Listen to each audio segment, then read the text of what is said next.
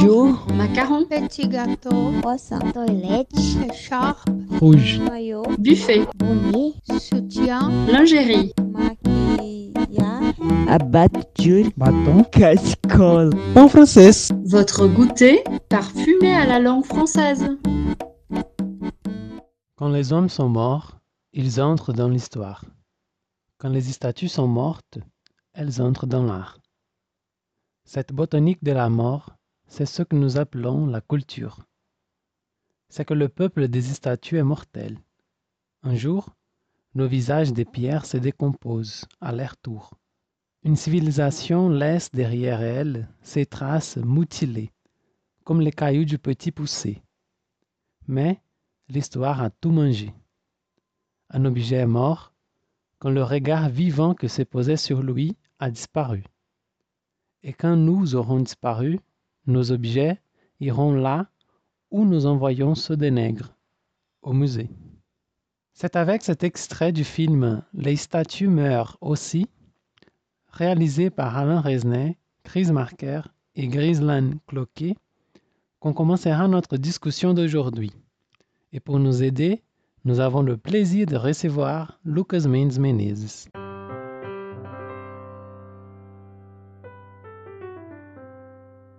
Bonjour Lucas, bonjour Adrien. Euh, notre troisième épisode, n'est-ce pas, d'entretien. Et c'est un honneur énorme pour nous de, te recevoir maintenant, euh, de t'écouter. Et bon, je vais le présenter. Alors, euh, Lucas, Lucas, il est docteur en histoire de l'art à Paris 1. Il est éducateur, il est historien et curateur indépendant.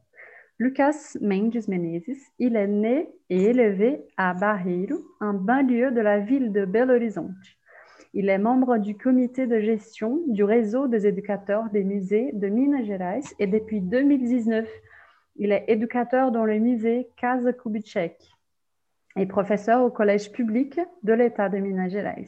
Bonjour, bonjour Adrien, bonjour Louise. C'est un plaisir d'être ici avec vous. Je suis déjà un fan. J'ai déjà écouté toutes les, les émissions euh, d'avant et c'est un plaisir. Je suis très content d'être là avec vous. Ah, c'est parfait. Salut tout le monde. Euh, soyez les bienvenus à notre nouvelle émission. Et comme d'habitude, c'est un grand plaisir d'être ici avec vous. Et bon, Lucas, euh, Louisa t'a très bien présenté, je pense, hein, pour ton CV incroyable même. Hein. Beaucoup de choses que tu as déjà fait. Mais on a fait. En fait, on a fait une énorme coupure oui. hein, parce qu'il est énorme, hein, Lucas. C'est une, oui, quand, quand une je personne avec beaucoup d'expérience, avec beaucoup de travail, incroyable. Oui, quand tu m'as envoyé les, les infos personnelles pour qu'on puisse mettre dans le, ces moments de présentation, il y avait tellement de choses que j'ai dit non, on va faire une émission seulement avec les CV de Lucas. Non, mais, en fait, ce qui nous intéresse, bien sûr, ça c'est très important pour, pour nous et pour ceux qui vous qui nous écoutent, est de savoir ta formation et tout. Mais on aimerait savoir en fait, et qu'est-ce que, comment toi tu te présentes, qui es-tu à la queue de la boulangerie? Euh, ouais, j'adore. C'est ouais, c'est toujours un exercice euh, très très intéressant de se présenter, de choisir des éléments pour. Et là, je crois que ouais, c'est Barreiro, ça c'est très important pour moi. Je suis quelqu'un qui vient de Barreiro et, et ça apporte euh, des expériences très particulières dans, dans la ville de Belo Horizonte aussi. Ça ça change un peu et je crois que c'est un rapport, c'est un lien avec euh, toutes les choses que j'ai fait après. Et je suis quelqu'un qui aime euh, marcher dans la ville. Je marche tout le temps. J'adore me balader dans la, dans la ville à Belo Horizonte, mais aussi euh, voyager. Et c'est ça que je fais. Et, et en vélo aussi. J'adore faire de, de vélo et, et je suis un peu partout en vélo. Et je m'intéresse euh, sur, je, suis toujours, toujours, intéressé par l'histoire des autres, l'histoire des objets. Alors, je peux rester euh, pour des minutes, des heures même en regardant euh, une chose en marchant dans la rue. Ça, c'est très, très, très facile. Je n'ai pas besoin de beaucoup de choses pour m'entretenir. Et je crois que ça fait partie de l'expérience de, bus, je crois. Quand j'ai parti de Barreiro jusqu'au centre-ville de Belo Horizonte, ça, durait une heure, une heure et demie. Et on s'habitue à regarder les choses avec notre regard. Et je crois que c'est ça. Je suis quelqu'un qui aime euh, me, ba- me balader dans la, dans la ville, euh, soit en marchant, soit en vélo. Et là, tu as parlé d'une chose importante qu'on n'a pas mentionnée, mais tu es très activiste euh, au- à la cause du vélo. hein. Même à BH, que c'est une chose euh, dure hein, d'être activiste Ouais, au vélo. c'est vrai que c'est compliqué. Ouais. J'ai toujours aimé, en fait, euh, je suis né à, à Belo Horizonte, au Barreiro, mais en fait, quand j'étais adolescent, on a déménagé au Coronel Fabriciano, no Vale do Aço, à Minas Gerais. Et Ouais. là-bas, c'est- à l'époque, c'était un- une ville. euh, Même aujourd'hui, c'est un peu pauvre. Et les vélos, c'était un vrai moyen de transport là-bas. Et j'avais 11 ans, 12 ans. J'étais tout le temps en vélo et je, je me suis habitué à, à ça, en fait. Je- 5, euh, 10 kilomètres, ça, ça, ça faisait rien pour moi, même quand j'étais super jeune. Je me disais que ça, ça- c'est les meilleurs, mo- c'est les meilleurs moyens de transport possible. C'est c'est pas cher, c'est écologique. Et après, à Paris, ça, j'ai- c'était où j'ai j'ai eu vraiment la chance de- de- d'utiliser ça et comprendre un peu mieux comment ça, ça marche. Et j'essaye de faire la même chose ici à Belo Horizonte. C'est vrai que c'est plus compliqué. C'est un peu plus compliqué. Ouais. Mais, mais quand même, ça, il y a pas mal de gens. euh, ça fait il y a trois ans que je suis rentré au Brésil et je vois que les gens utilisent de plus en plus des, des vélos. On voit un peu partout en ce moment. Et ouais, je crois que c'est important. Ça, ça peut changer un peu le, les paysages et un peu l'expérience dans la Ouais. vie aussi. Ouais. En fait, dans, dans les grandes villes, ça change notre manière de, de, de- enfin, d'exister quand même. hein. Donc, euh, c'est super. Et moi, que j'ai, grandi aussi à la campagne, donc euh, je, je comprends bien ça. Donc, de, de toujours euh, me déplacer à vélo et, ou, ou à pied, de faire de promenades toujours à pied. Donc, euh, c'est cool. hein. Ouais, ça change. Ouais.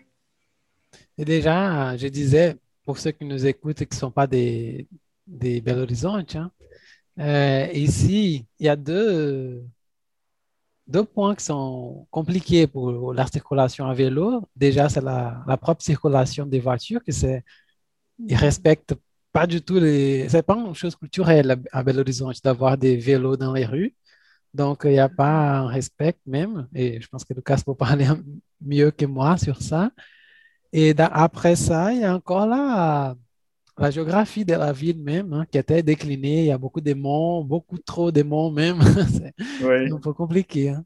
Il faut avoir des grosses cuisses pour réussir. hein. Surtout, surtout, jeudi et vendredi, euh, fin après-midi, les conducteurs, ils sont, ouais, ils sont fous déjà. Et s'ils voient quelqu'un en vélo, il, comme, il y a un vélo, même s'il y a le trafic, moi, je, je passe. Ça, il y a de la place, Ouais. de la place, moi, je vois. Et là, Ouais. c'est compliqué. Là, ils sont très. Là, c'est un peu. Mais après, l'autre jour, je crois que ça a changé un peu. Euh, je crois qu'après euh, la grève là, de, qu'on a eue en 2018, et que les gens. Ouais, ça, ça a changé un peu la grève de camionniers, comment on dit ça? Les chauffeurs de camions, Euh, les chauffeurs de camions, je crois. Peut-être. C'est Ouais. Ouais. Là, Parce que là, la- la- les gens étaient un peu obligés à, à créer Mhm. des manières un peu plus créatives de se mhm. balader en- dans la ville. Et c'était là que j'ai vu qu'il y avait des possibilités pour, pour les vélos. Et pas mal de gens ont commencé à l'utiliser. Mhm. Ouais. Et même les conducteurs de bus, ils étaient. Là, je vois qu'à Belo Horizonte, ils sont un peu plus respectueux euh, par rapport à, à avant. Mais surtout, ouais, les, tout qui est taxi et, et jeudi euh, et vendredi après-midi, c'est compliqué. Oui, tout à fait. ouais. Voilà. Et tu as parlé d'une autre chose, que c'est que tu fais question de dire que tu viens de Barreiro, et que c'est un, point important pour parler pour ceux qui sont nés à Belo Horizonte. Euh, Et j'ai eu même une situation de préjugés parce que ça fait trois ou quatre ans que j'habite au Bahir. Mais euh, ma famille vient des Bahir, mais j'ai grandi à Contagem, c'est une ville à côté de Belo Horizonte. Et mais maintenant, après, j'ai décidé d'habiter au Bahir. Euh, et une fois, j'ai fait un voyage en Uruguay avec ma copine, euh, Luciane. Et ma copine, elle parle très, très, très bien espagnol. Et on était dans, un, dans le marché, c'est comme un marché central de, de Montevideo, je crois, si je ne me trompe pas. Et on buvait une bière, on s'est arrêté pour manger quelque chose. Et on buvait une bière. Et elle m'a dit, ah, écoute, ces deux-là, parce que j'essayais d'apprendre l'espagnol dans ces moments. Elle dit, ah, écoute comment l'accent de ces deux-là, mecs-là, euh, c'est un peu différent. Et elle a, commen- elle a dit, ah, vous, vous venez d'où? Elle a commencé à parler avec eux. Et ils étaient vénézuéliens. Et donc, elle commençait à parler et tout ça. Elle a dit qu'elle était brésilienne. Et il y avait un couple des personnes plus âgées. euh, et ils ont écouté qu'elle était brésilienne et, et ils ont demandé, ah, vous êtes brésilien, vous venez d'où? Et on a dit, ah, de Minas Gerais. Ils ont dit, ah, nous aussi. Où à Minas Gerais? Ils ont dit, ah, de Belo Horizonte. Ils ont dit, ah, nous aussi. Ils ont dit, mais d'où de Belo Horizonte? Et on a dit, ah, do Barreiro. Eles- Et la femme, ça a été bizarre, elle a complètement changé quand on a dit qu'on on venait du Barreiro. Elle a dit, on a dit, ah, on vient du Barreiro. Elle a dit, ah. Elle a tourné la tête à l'autre côté. Elle a simplement arrêté de Incroyable. parler avec nous. Non, vraiment, elle a simplement arrêté de parler avec nous. Et en ce Mon moment, Dieu. On n'a pas compris que c'est. On a compris, hein, c'est du préjugé et, et tout ça. Mais le, le plus drôle, c'est que nous, on était des, des barbères qui, qui venaient du Barreiro, hein, de, la, ban- Mhm. de la banlieue, mais on parlait espagnol avec les personnes, euh, les personnes qui parlaient espagnol. Et eux, ils venaient de la élite, entre beaucoup de guillemets, et ils ne parlaient pas espagnol, ils parlaient seulement portugais. Donc, on a dit, bon, on est de la banlieue, mais on parle des langues étrangères, hein, excusez-moi. Ouais, mais ouais, j'ai vécu ça, c'est sûr, parce que euh, en lycée, euh, j'étudiais déjà au que c'était loin euh, chez moi. Et euh, quand je disais que je venais de Barreiro, ouais, les autres les collègues déjà, j'ai regardé un peu du, du côté comme ça. Mais c'était surtout en fac, euh, à l'UFMIG, quand j'ai fait euh, la licence, qui c'est un peu, c'était un peu plus bizarre, je crois, parce qu'il il n'y avait pas beaucoup de gens de Barreiro. Les moyens de transport pour, pour y arriver, c'était, c'était un peu complètement bizarre. C'était, à l'époque, on devrait prendre deux bus, mais des bus qui partaient des comptages et, qui, et qui passaient par les rodoviaires. Mhm. C'était, un- c'était complètement fou comme parcours pour, pour y aller. Moi, je, je, je prenais deux, deux heures, deux heures et demie pour y arriver. C'était complètement bizarre. Il avait même un collègue qui m'a dit que quand elle était enfant, sa mère disait qu'il, quand elle faisait quelque chose de, euh, de mauvais, sa mère disait qu'elle allait mettre dans un bus vers le barreiro.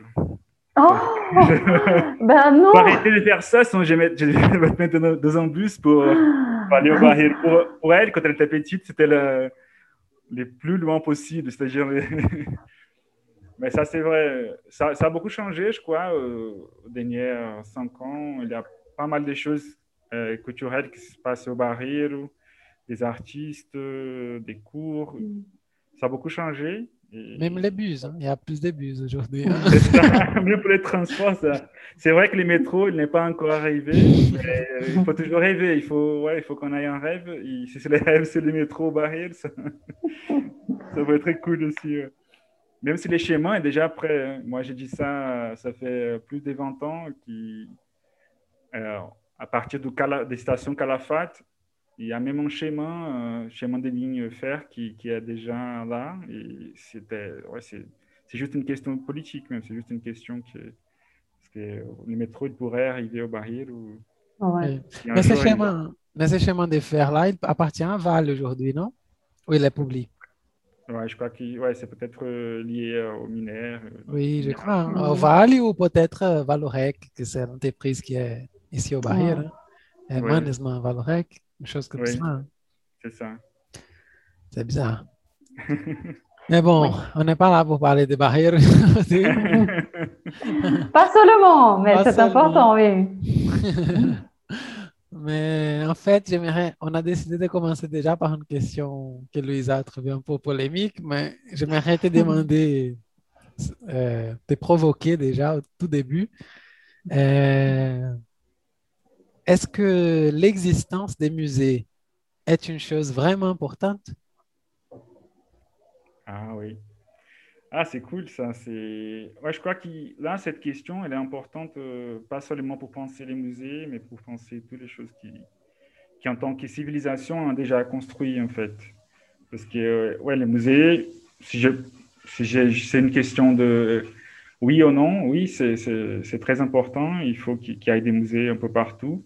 Mais il faut qu'on s'interroge aussi sur le, on va dire, sous le... à quoi ça sert les musées en fait? Parce que si les musées, il est là pour, on va dire, euh, pour montrer euh, et pour euh, affirmer et dire des choses qui qui collent pas avec la réalité des gens, qui collent pas avec la vie en société, c'est un peu mort. Si les musées sont là juste pour mettre les choses du passé, pour juste pour faire un- une sorte de, de paysage du passé, euh, un récit très, très fermé et très carré sur, sur comme les choses se sont passées au passé, ça, je vois pas une utilité. euh, il faut que les musées, c'est ça comme, c'est comme ça aussi que je vois l'histoire. Il faut que les, les musées, l'histoire, il, il, il faut qu'on se rende compte que c'est quelque chose qui est fait euh, et qui est expérimenté au présent, au temps présent.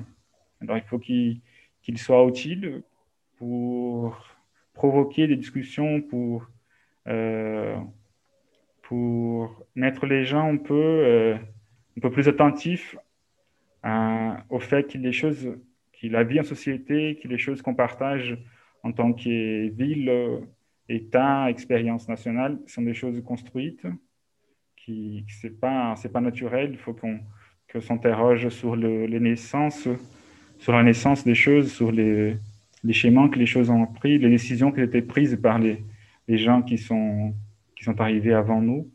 Et je crois que l'utilité des musées aujourd'hui, euh, l'importance des musées, c'est lié à ça, c'est de, d'aider les gens, de provoquer un peu les questions sur euh, les, les choix qu'on fait, euh, les choix qui ont été déjà faits au passé, mais les choix qu'on peut faire euh, à partir de, de maintenant. Je crois qu'il y a un, lien très fort avec les présents. Il faut, faut jamais que les musées soient interprétés ou, ou vus comme quelque chose qui est complètement lié au passé, comme une chose qui est déjà morte ou, ou mise un peu à côté, mais quelque chose qui, qui, s'est fait présent. Je crois que c'est pour ça que je vois que, les musées sont très importants et je continue à croire à ça, même si, si l'expérience vécue, même si, si, on, si on va dans des musées et on voit toujours un peu les mêmes récits, sur, euh, on voit un peu l'imaginaire, quand on parle des musées, l'imaginaire colonial, l'imaginaire des métropoles, qui est encore très fort. Mais quand on voit aux dernières 15, 10 ans, ça, ça a beaucoup changé. On voit des expositions qui, qui apportent un nouveau regard, euh, de nouvelles, euh, une nouvelle approche, de nouvelles perspectives sur, le, sur notre histoire. Et je crois qu'il y a encore beaucoup de choses à, à faire. Maintenant que tu as dit ça, une question m'est venue à la tête. Donc, on peut dire qu'il y a des types différents de musées, des concepts différents. Musée, Mhm. c'est pas un mot qui va définir tout, tous les, les lieux pour garder les choses anciennes. Oui, c'est ça. Là, on, on peut dire qu'à ces moments-là, on a des, des institutions qui, qui sont, qui se dédient à ça, à réfléchir et, essayer de, créer une définition sur les musées. Là, même les ICON, qui c'est l'Institut euh, international qui, des, musées, qui, cette, année-là, cette année-là, ils ont, ils ont fait un appel public pour une nouvelle définition de, des musées. C'est-à-dire que les gens euh, de tous les pays euh, pourraient offrir et, et, et, montrer des définitions possibles pour les musées. C'est quelque chose qui est toujours en construction. C'est pas, pas prêt. Et, les musées, existent depuis des, des centaines d'années, mais il faut qu'on fasse toujours l'exercice des comme, comme, la première question, c'est interroger sur l'utilité et l'importance des musées. Comme ça, on va trouver de nouvelles définitions. Moi, je ne suis pas satisfait de, de, la définition que les institutions donnent aujourd'hui. En tant que membre de la REIN, de la, de, comité euh, d'éducateurs d'ici des Minas Gerais, on a participé à quelques discussions, on a fait euh, quelques suggestions. Mais ouais, c'est l'exercice de la démocratie aussi. Ouais, tout le monde a, envoyé des suggestions et après on a voté et on a trouvé une définition qui, je suis pas complètement, je suis pas 100% euh, euh, satisfait, mais c'est déjà une évolution par rapport aux définitions d'avant. Et je crois que c'est important ça de d'essayer toujours de ouais, avoir l'expérience professionnelle au champ et tout ça, mais s'y réunir avec d'autres professionnels aussi pour essayer de trouver une définition qui, ouais, c'est un vrai défi ça, trouver 150 mots qui vont définir ce qu'on fait, définir quelle est l'importance des choses qu'on fait. Mais c'est difficile, mais je crois que c'est très utile aussi pour communiquer aux gens, pour qu'on puisse parler, euh, pas seulement entre nous, mais euh, trouver de, de nouveaux des nouveaux intéressés aussi. Mais c'est vrai que, ouais, même là, l'expérience, euh, je ne sais pas si j'ai avancé un peu, mais l'expérience que j'ai aujourd'hui, je travaille dans un musée qui était une ancienne maison. C'est-à-dire que c'était un, musée, il y a même une, définition qui dit ça, que c'est des, musées maisons, c'est des musées qui sont liés à des personnalités spécifiques. Là, on est en train de déconstruire un peu cette, cette voie-là ces rapports entre les anciens, euh, entre les, anciens propriétaires et, les musées même. Aujourd'hui, on, se voit comme un musée d'histoire, un musée qui est dédié à réfléchir sur les territoires Pampoules, sur l'histoire des Belo aussi, sur les, façons de vivre et d'habiter à Belo. Mais c'est vrai qu'il y a des musées qui sont complètement liés à l'histoire des anciens propriétaires, des musées qui sont des anciennes maisons de, des poètes, d'écrivains, des, des, politiques. Et comme ça, ça c'est un rapport plus proche entre la personne même et ses objets personnels. Là, on, est en train de faire un, changement. Les musées, il était un, maison moderniste. Euh, et après, en 2019, ils ont, ils ont changé vers les musées Casa Kubitschek.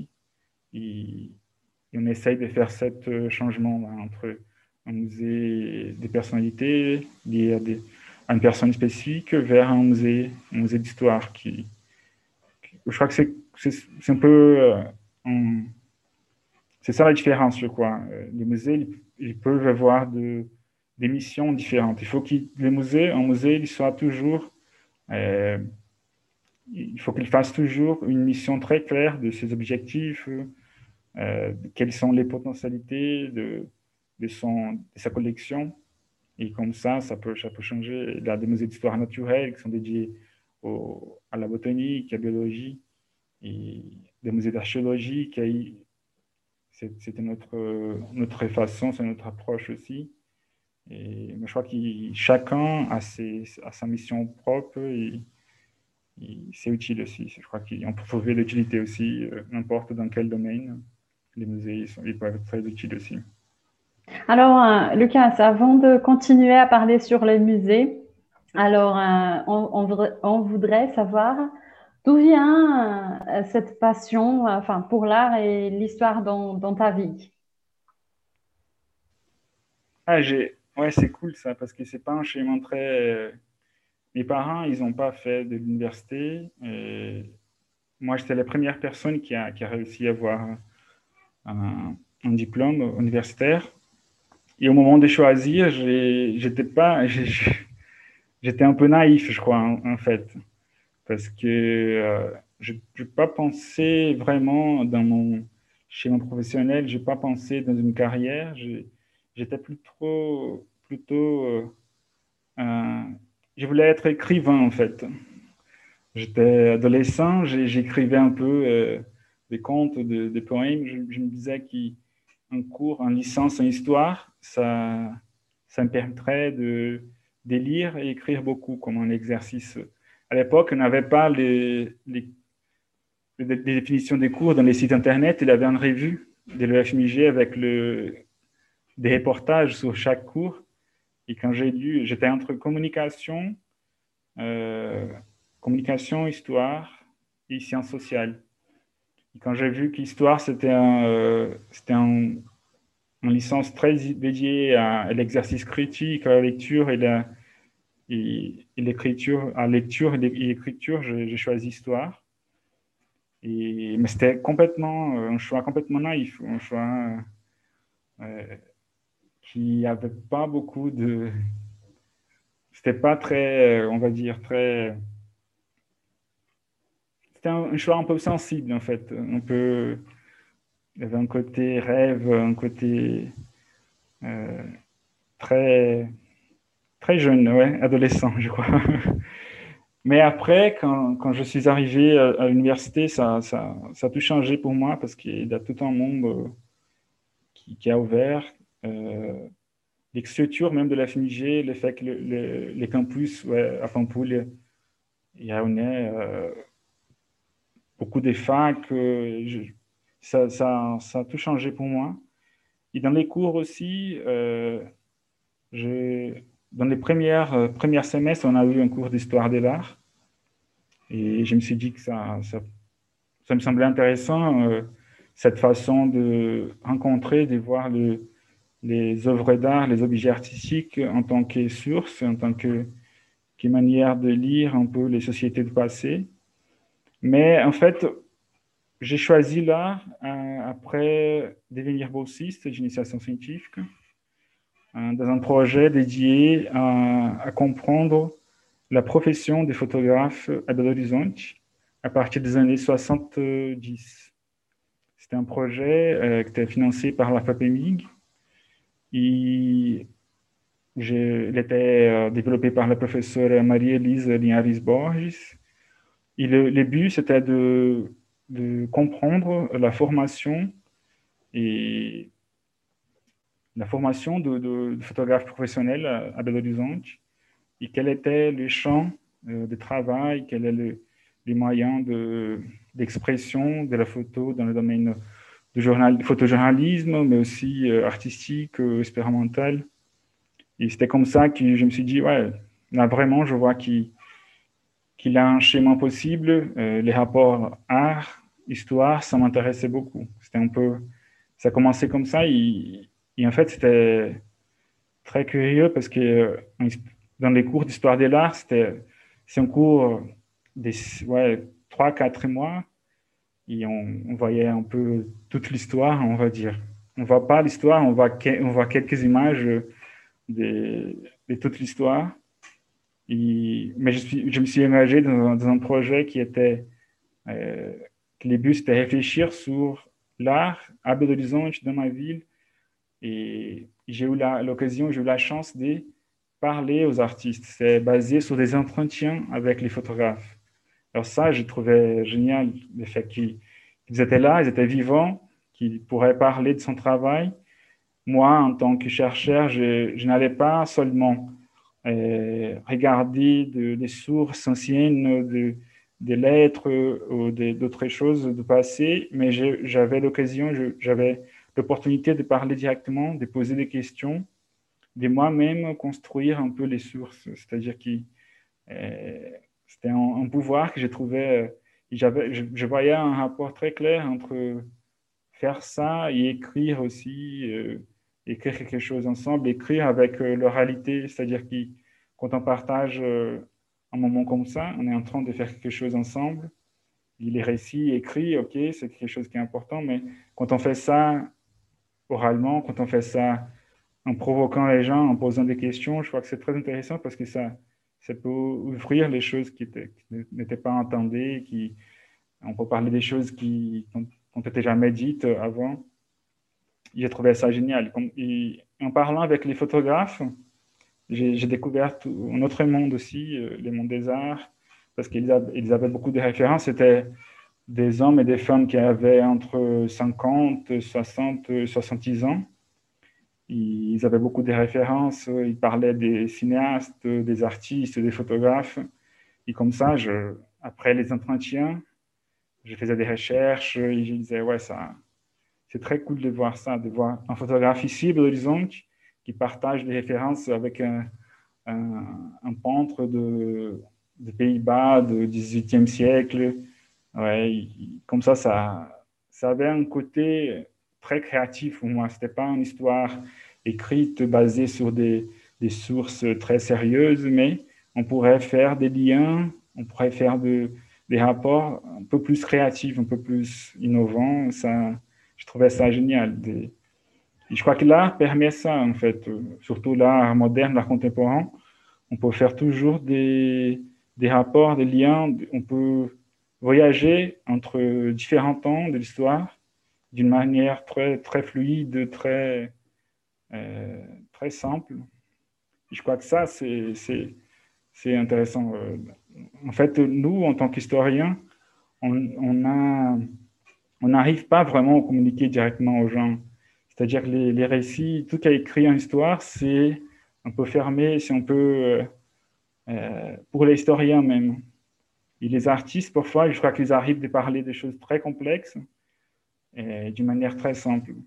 Et, je crois que les défis de l'historien de l'art et l'historien le prof d'histoire, c'est de faire ça aussi, de, parler des sujets très complexes, de parler euh, de passé, mais d'une manière qui, qui, on, qui, on, arrive vraiment à communiquer aux gens, qu'on arrive vraiment à parler, euh, à parler des choses importantes.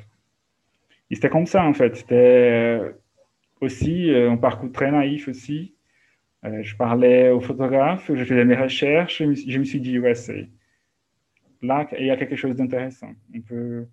Moi, je, me vois, je me vois en étudiant ça, je me vois en faisant des recherches sur ça, pas seulement pour avoir un diplôme, mais pour, que ça, ça m'inquiétait, ça, ça me donnait du plaisir, du plaisir aussi de, de faire les entretiens, d'écrire un peu après sur ça, de faire des recherches. C'était quelque chose qui, était très cool. Aujourd'hui, même si après la thèse, ça, c'était un peu difficile, moi, je, je vois que ça, j'ai bien choisi en fait. C'est un schéma que j'ai bien choisi. Tu dis, tu as parlé d'une naïveté, mais que je pense que c'est une chose de la jeunesse même, quand, quand tu parles, mais qu'en t'écoutant, je vois que tu as fait un schéma très beau, en fait. Ça donne même envie d'étudier l'histoire, l'histoire de l'art, parce que vraiment, c'est une belle histoire même. J'étais bien imaginé. Ouais. Mais c'est ça que j'essaie de faire même avec mes, mes étudiants. Euh, là, je donne des cours pour des étudiants de 12, 13 ans.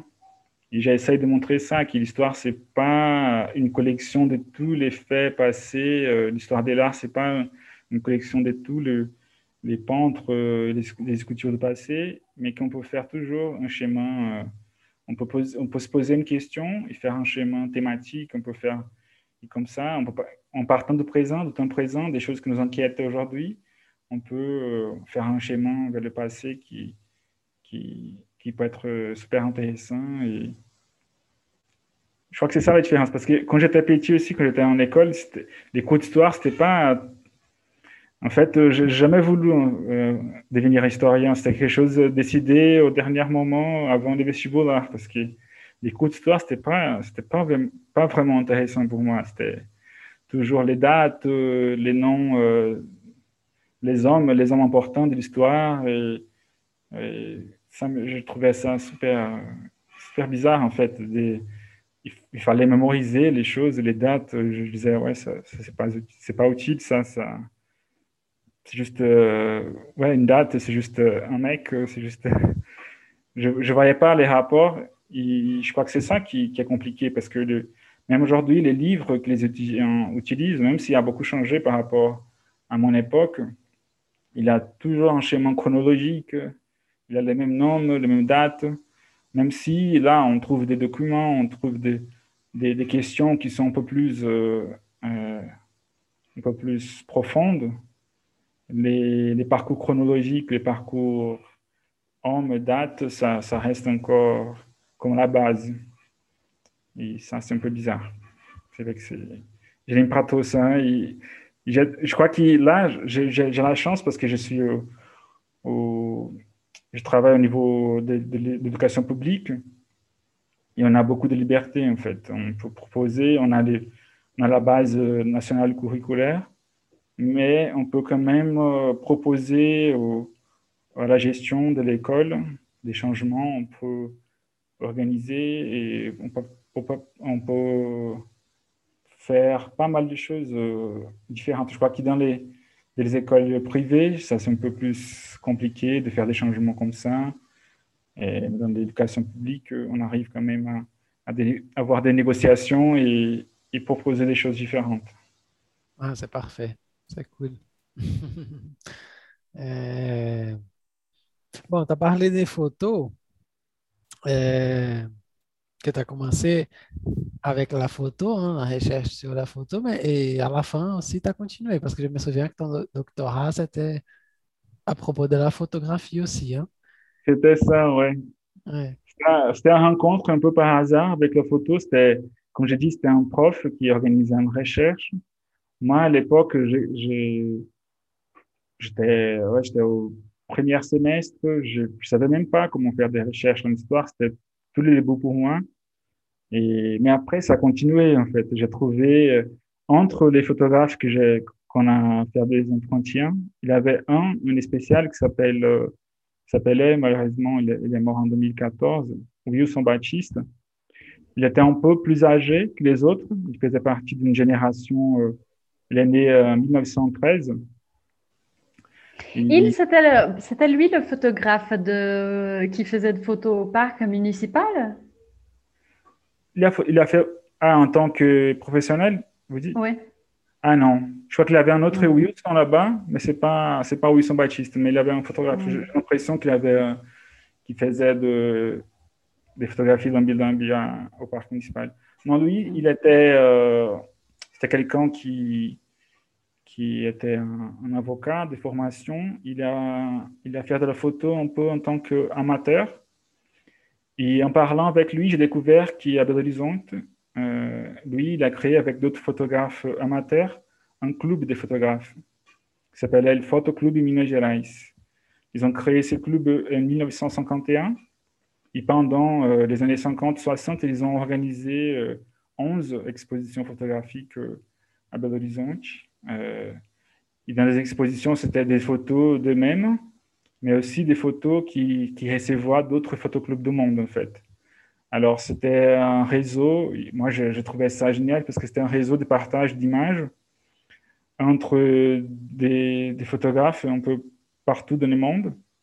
Ils faisaient ça d'une manière très organisée, euh, c'est-à-dire ils, ils lançaient les appels dans, le, dans les revues et après ils recevaient, ils reçoivent les photos, il fallait choisir, ils montaient un, jury pour choisir les images et après ils montraient ça.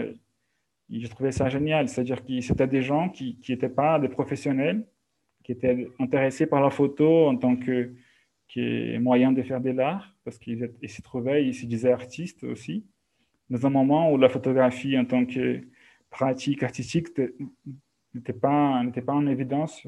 Même aujourd'hui, c'est un, un, une discussion assez polémique, les, les, les rôles et les, les, les rôles de, la photographie dans nos moyens, euh, dans les domaines de l'art. Mais à l'époque, c'était une discussion aussi euh, qui très importante. Et, et, là, ils ont, ils ont réussi à réunir, je crois, presque une centaine de photographes à Belo Horizonte. J'ai trouvé ça génial, en fait.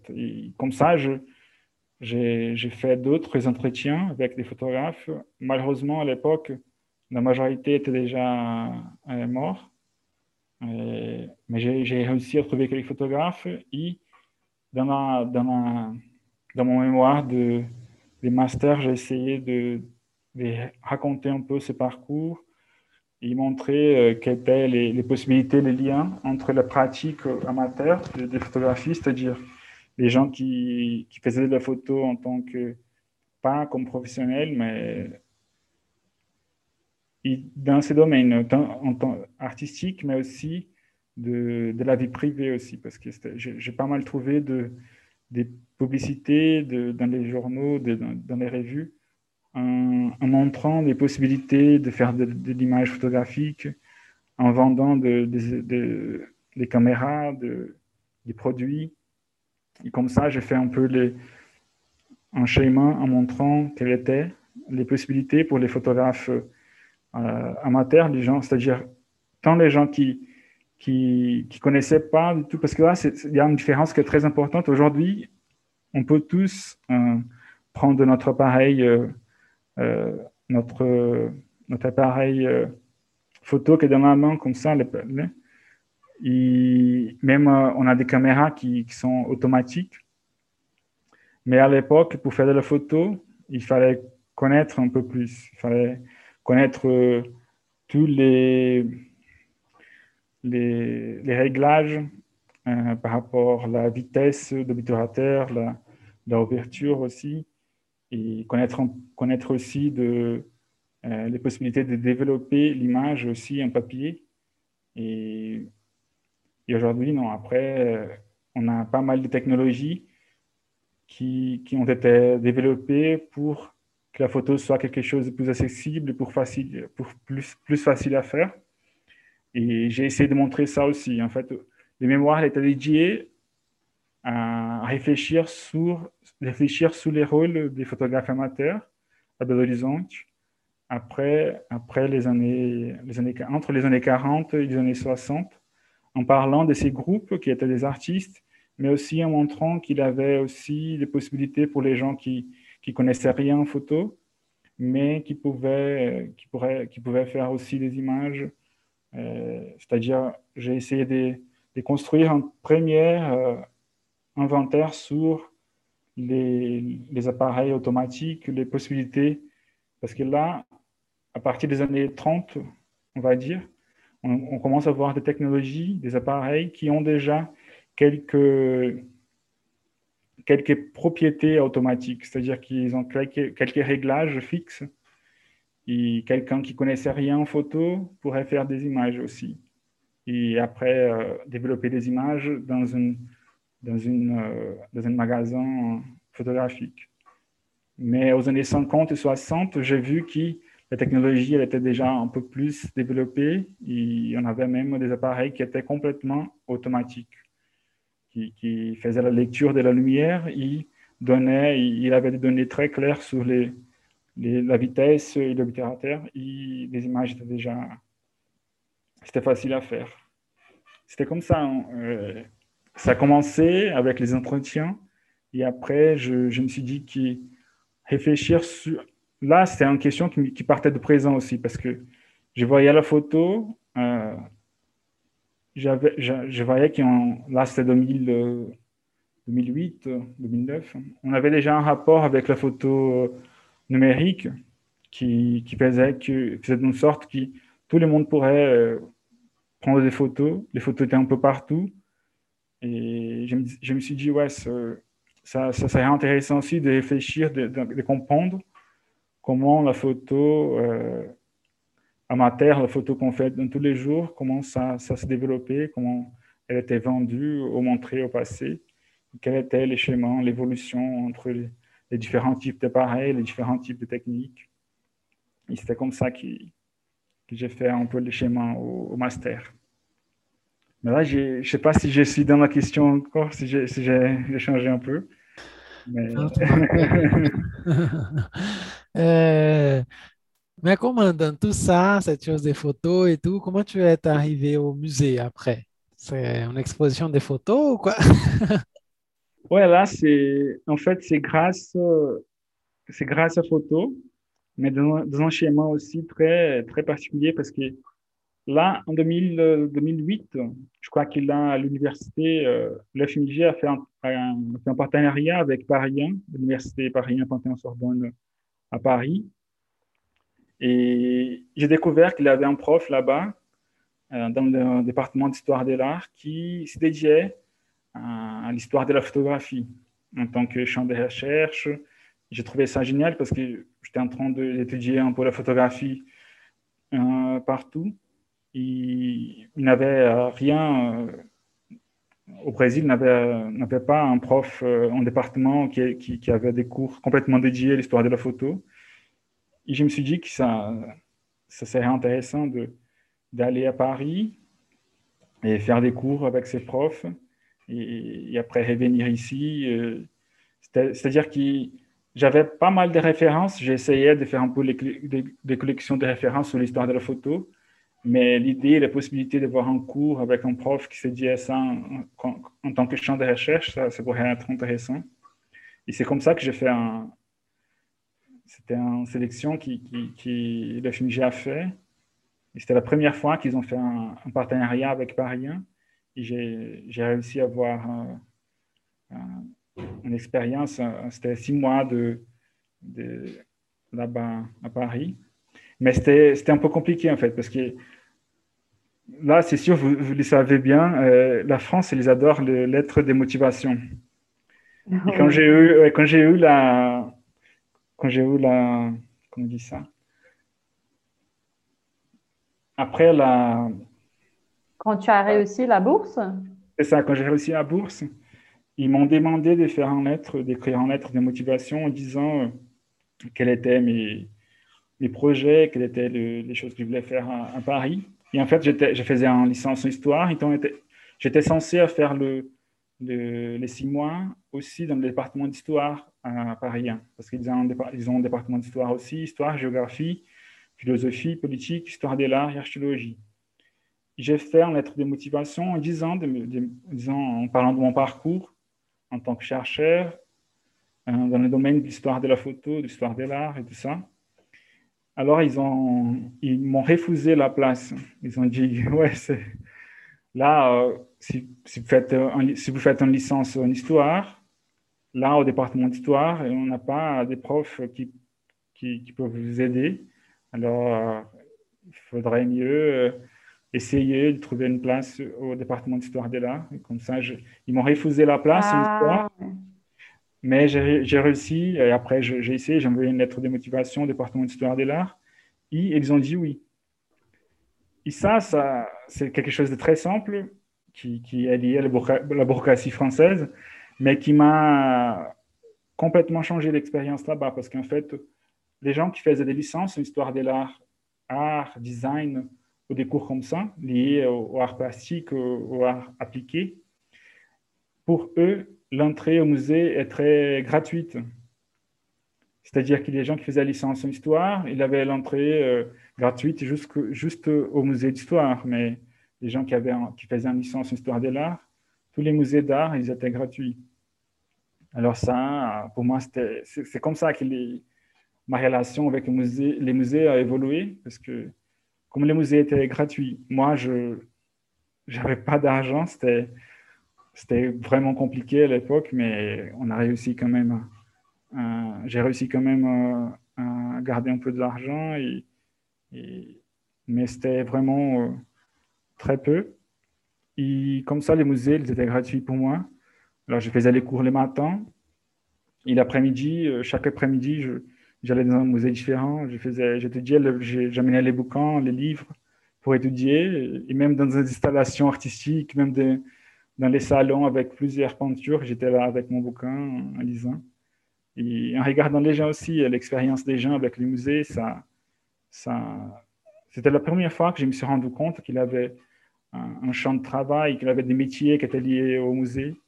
Et c'était grâce à ça, c'était grâce à un erreur, grâce à un être de motivation. Alors si, si jamais vous avez des étudiants qui, qui, qui, qui se demandent sur l'utilité ou l'importance des, des, lettres de motivation en France. Je crois que, c'est ouais, pour orienter, n'est-ce pas? C'est ça, ouais.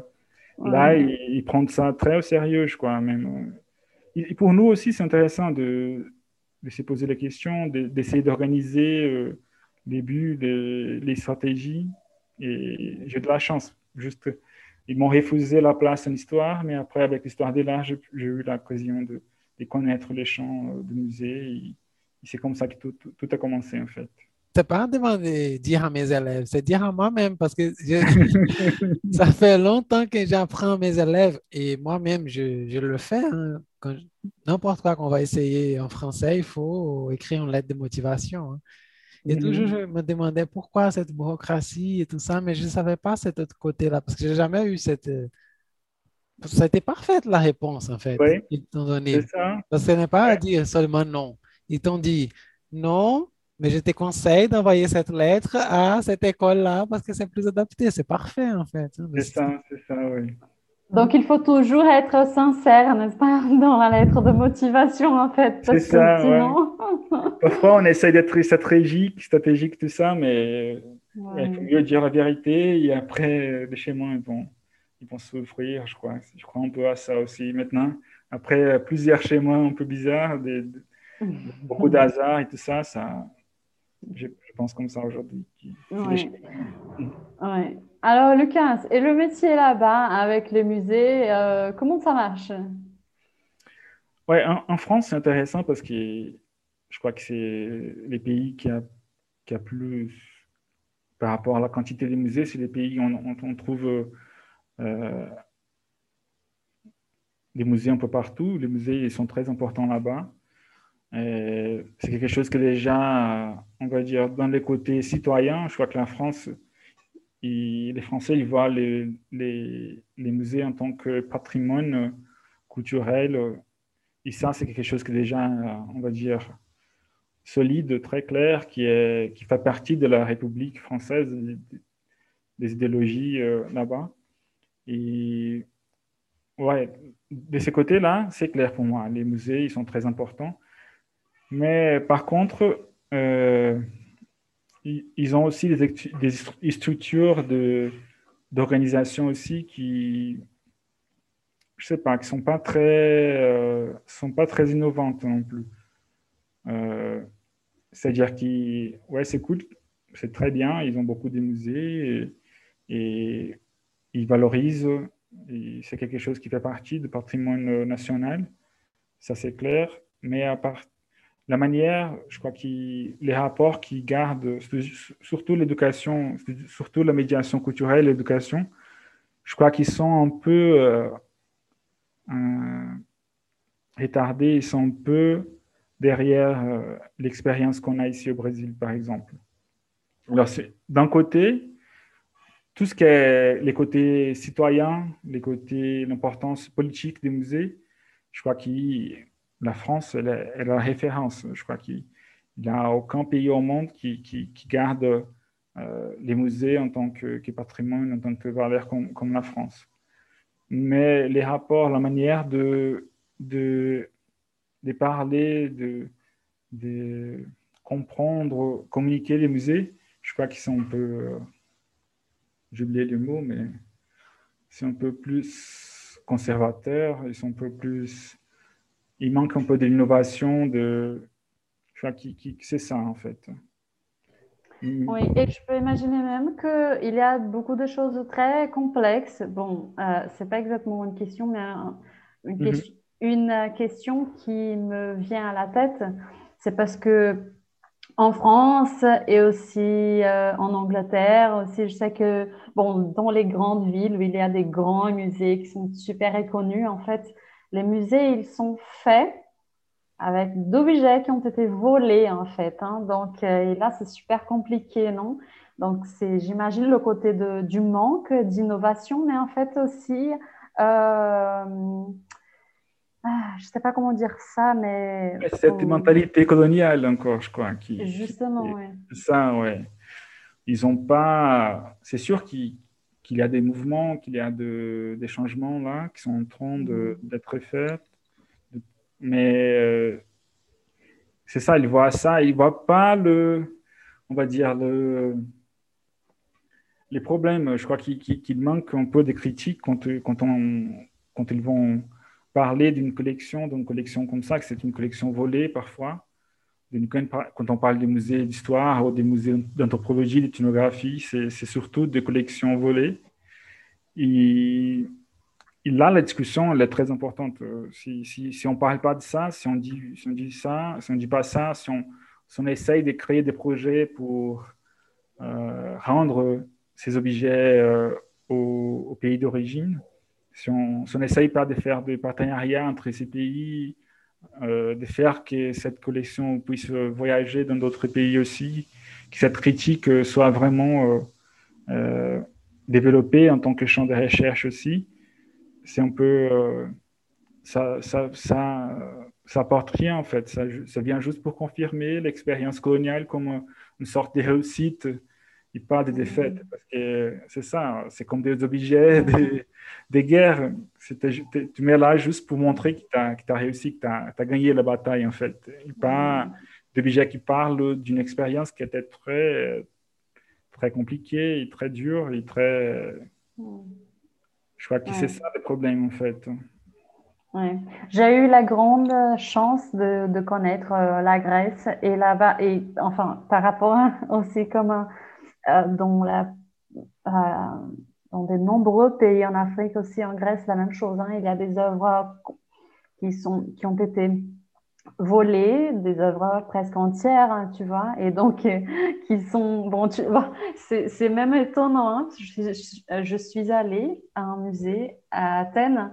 Et il y avait là, bon, il y avait la, la comment est-ce qu'on dit ça quand on essaye de, de reproduire, enfin, le- un espace, etc. Il y avait, il avait, c'est comme, c'était comme un, un, un jeu de cassette, quoi, parce que il y avait des grands trous, hein, et donc, euh, et, Mhm. ça- on savait déjà que le trou, ils étaient par exemple en Angleterre. hein, oui, donc, alors tu vois, donc euh, c'est même étonnant.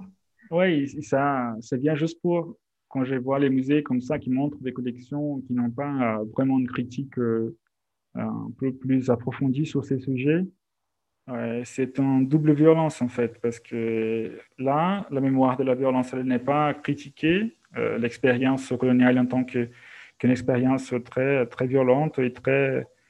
euh, et après aussi, quand on organise des expos, les conservateurs, les curateurs, ils vont choisir des schémas critiques, les schémas d'interprétation qui vont pas réfléchir sur ça non plus. C'est-à-dire, là, quand on voit, par exemple, les collections qui ont été volées dans cette époque-là, ils vont être dans les musées d'archéologie, des musées d'ethnographie, ils vont jamais réussir à être présents dans un musée d'art, par exemple. Alors, c'est des objets, c'est des artefacts, c'est des objets anthropologiques, mais c'est pas d'œuvres d'art. Mais parfois, des objets, à l'époque de Leonardo da Vinci, on a des objets qui sont dans un, dans un musée. De, là, on a des, des peintures de, de Da Vinci au XVIe siècle. Et à la même époque, on a des, des, pas mal des objets artistiques qui ont été produits en Afrique, en Amérique aussi, qui sont exposés, qui sont montrés en tant qu'artefacts, en tant que. Et c'est ça, c'est une double violence aussi, parce que on- même aujourd'hui, on ne reconnaît pas la place artistique de, ce, de ces objets, on ne reconnaît pas euh, euh, certaines figures majeures en tant qu'artiste. On, essaye toujours de trouver, et parfois c'est subtil aussi, parfois ils vont trouver des mots qui, vont mettre un peu, qui vont, vont un peu la valeur de ces, artistes. Et c'est toujours l'artiste européen, c'est toujours l'expérience européenne qui, qui est la référence. Là, là, là, je trouve que c'est compliqué aussi parce que c'est ça, c'est une relation avec les objets qui n'est pas, pas du tout, euh, qui est pas du tout. euh, ils n'ont pas trouvé des solutions pour ça encore, pas de solution pour ça. Mais après aussi, euh, c'est qu'on fait dans des expositions aujourd'hui non plus. Il faut que la, cette, euh, cette, cet apport, cet regard un décolonial aussi, ça, ça arrive dans les musées, pas seulement ici en Amérique, mais que ça arrive en Europe aussi, euh, en Afrique. euh, et ça, parce que c'est ouais, la façon critique, c'est les moyens de montrer que, que l'expérience coloniale n'était pas euh, juste une relation métropole-colonie, qu'on a, d'autres moyens, on a d'autres perspectives possibles d'analyse aussi. Oui, c'est vrai. hein. Cette question, elle est... En fait, j'ai beaucoup aimé ce que Louisa elle a dit. La solution des Grecs qu'ils ont trouvé, que c'est euh, reconstruire le scénario en laissant le trou. Je pense que l'idée de laisser le trou, elle est très importante parce que on va voir que qu'est-ce que les Européens ils ont causé un trou dans l'humanité même. hein. Donc je vais pas faire semblant que rien s'est marché. Je laisse le trou. Tout le monde qui va venir ici, il va avoir un trou. hein. Il va avoir pas un objet, il va avoir un, manque de quelque chose. hein. Ah, C'est sûr, ça c'est c'est un choix. euh, On pourrait, la personne qui, a- les musées qui a fait ça, ils pourraient, ils ont, ils ont pu euh, essayer de con- reconstituer toute la scène et remplir les trous avec de- des copies. Mais quand on, quand on met euh, en valeur l'absence, quand on met en valeur euh, les choses qui n'est pas là, on met, on met en évidence aussi la violence, la, la manque et tout ça. Je crois que c'est un choix déjà, c'est un choix qui, qui, qui montre ça, qui montre euh, qu'il n'est pas, que ce n'était pas une expérience complètement, euh, qu'il avait de la violence, qu'il avait de la puissance aussi. Et c'est cool ça. Pour les, hein, conservateurs et, les musées, euh, quand ils commencent à faire ça, je crois que là, là un chemin de recherche, dans un champ qui, est, qui me plaît beaucoup aussi. Et tu as dit que ça, c'est une question qui n'a pas encore de solution. Mais pour toi, quelle est la solution? Si tu, tu- Ouais. dorénavant, j'ai, j'ai dit, tu seras le responsable des musées du monde. Quelle est la solution? J'imagine que la solution, elle est si complexe, mais bah, bah, bah, maintenant qu'Adrien l'a demandé, moi aussi, je suis curieuse. Il y a un chemin. Ouais. Je sais pas, on peut, on pourrait peut-être commencer par l'écoute aussi. Je crois que la relation entre les musées et les communautés, les musées et les espaces de la ville aussi, il faut que les musées aussi euh, soient capables de recevoir et de, comprendre un peu la demande de la population aussi. Alors, c'est les pays qui ont de, des collections qui ont été volées comme ça, qui aujourd'hui font partie des, grands musées euh, à Paris, euh, à Londres, euh, en Autriche aussi, à Vienne, il y a beaucoup de, de- des objets aussi qui ont été volés. Je crois qu'on peut trouver, on peut essayer de trouver un mi-terme, quelque chose qui est entre les schémas. Euh, je crois que rendre la, la collection complète au pays, c'est impossible. Je crois qu'aucun pays va, va faire ça. Mais on peut créer de- des partenariats, des liens. On peut financer des recherches dans des pays. euh, On peut euh, amener quelques, quelques objets. On peut essayer de créer des espaces de formation aussi autour d'histoire de l'art, d'histoire euh, d'histoire matérielle aussi. C'est-à-dire que c'est lié aux objets. Je crois que moi, en tant que en tant que responsable de cette gestion-là, j'allais au premier moment euh, écouter les communautés, comprendre un peu les processus et après essayer de faire des liens en fait. Pas, pas insister. Je crois que quand je dis ça, quand j'insiste sur la, la mise en valeur de la violence, de, je crois que ça c'est important en tant qu'historien aussi parce qu'on on- on- on n'arrive pas à relativiser la colonisation en tant qu'une expérience parce qu'il y a quelques personnes qui vont même romantiser un peu cette expérience. Quand on parle, euh, même au Brésil, quand on parle de, de la langue portugaise, euh, des rencontres entre les Portugais et le- les populations euh, ancestrales, il y a des gens qui vont, vont, parler de ça comme expé- comme une rencontre lyrique, quelque chose qui, a créé, qui était la base de notre nationalité brésilienne. Mais je crois que ça, c'est dangereux, en fait, parce qu'on on va cacher les processus euh, qui étaient très violents, qui étaient très, euh, très sévères envers des populations qui, qui même aujourd'hui, ils ont, ils ont du mal à, à survivre et être représentés et être montrés en tant que, que Brésiliens aussi. Alors, c'est ça, j'insiste sur le, sur l'importance de démontrer ça, pas pour insister sur la violence actuelle, mais pour pour pas rendre, pour pas laisser de la place pour relativiser cette expérience, pour dire que ça, ça des bonnes choses, que ça, je crois que les rôles des musées, euh, les rôles d'historiens, c'est, c'est un peu ça, c'est de, au présent, regarder passé avec ce, cette critique, cette, cette, cet regard, mais pas pour insister sur la violence. C'est-à-dire qu'on ne peut pas attaquer euh, aujourd'hui, on ne va pas voler les musées en France, en Angleterre, et rendre, enfin, on peut Robin Hood, prendre les, les, les, objets et rendre au pays volé. Mais essayer de faire euh, un projet international, essayer de faire quelque chose qui, qui va créer des liens et des liens euh, qui un peu plus égalitaires entre les pays, pas sur, pas sur cette logique euh, métropole-colonie, mais sur deux pays qui ont un passé très compliqué, qui aujourd'hui, au présent, essayent de, faire, euh, d'avoir une expérience, des rencontres, moins dans, les, conflits et plus dans les, partages envisageant un futur un peu plus calme, on va dire, un peu plus tranquille. ben oui, voilà.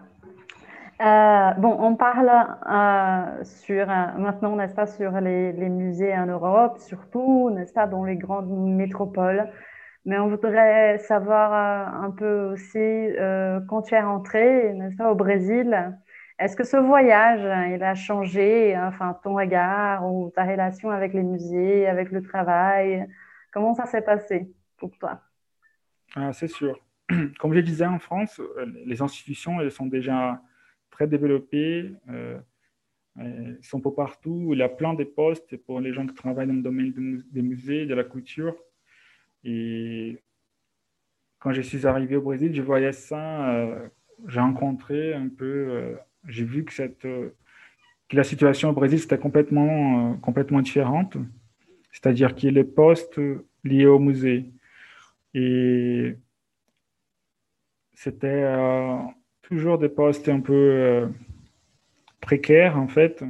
C'est-à-dire que si en France, on a une carrière, on a des concours, on passe des concours pour travailler au musée, on a, on a plusieurs champs de travail en tant que chercheur, en tant que médiateur culturel aussi, on peut faire de la médiation culturelle, on peut, faire, on peut être conservateur, on peut euh, travailler dans le domaine de la muséologie aussi, réfléchir sur, ces champs. Au Brésil, en fait, on a eu un concours pour les IBRAM, l'Institut Brasileiro de Museus, en 2010. Ça fait 11 euh, ans qu'on n'a plus de concours. Euh, la majorité des musées, ils ont des personnels qui sont des personnels temporaires, c'est-à-dire qu'ils ont des liens précaire avec l'institution qui, qui arrive, parfois elle n'arrive pas à avoir un projet euh, euh, dans plusieurs ans. Là, pour les musées, ça c'est très important. Les musées, quand ils, quand il construit sa, sa stratégie, de, il pense d'ici à 20 ans, d'ici à 30 ans. Si on n'a pas des gens qui travaillent dans l'institution, si on n'a pas des postes qui sont, qui sont assurés ça ne permet pas que, les projets euh, arrivent à se développer, en fait.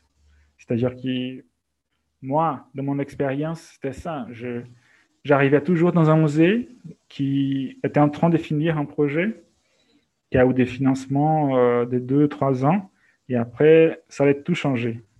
C'est-à-dire, tous les personnels étaient changés, n'avaient pas un projet euh, pédagogique, un projet muséologique qui était consistant parce qu'il n'y avait personne qui, pourrait faire ça. Et on, devait, on devrait toujours recommencer. C'est-à-dire que j'ai l'impression qu'au Brésil, on fait toujours ça. Les postes, ils ne sont, pas, euh, ils sont pas assurés, ils ne sont pas là tout le temps. Quand on a des postes, c'est pour un an, deux ans. Et on arrive à faire un travail. Parfois, des, on arrive même à trouver des beaux travaux dans le musée. Euh, c'est fou, comme, comme je disais avant, en fait.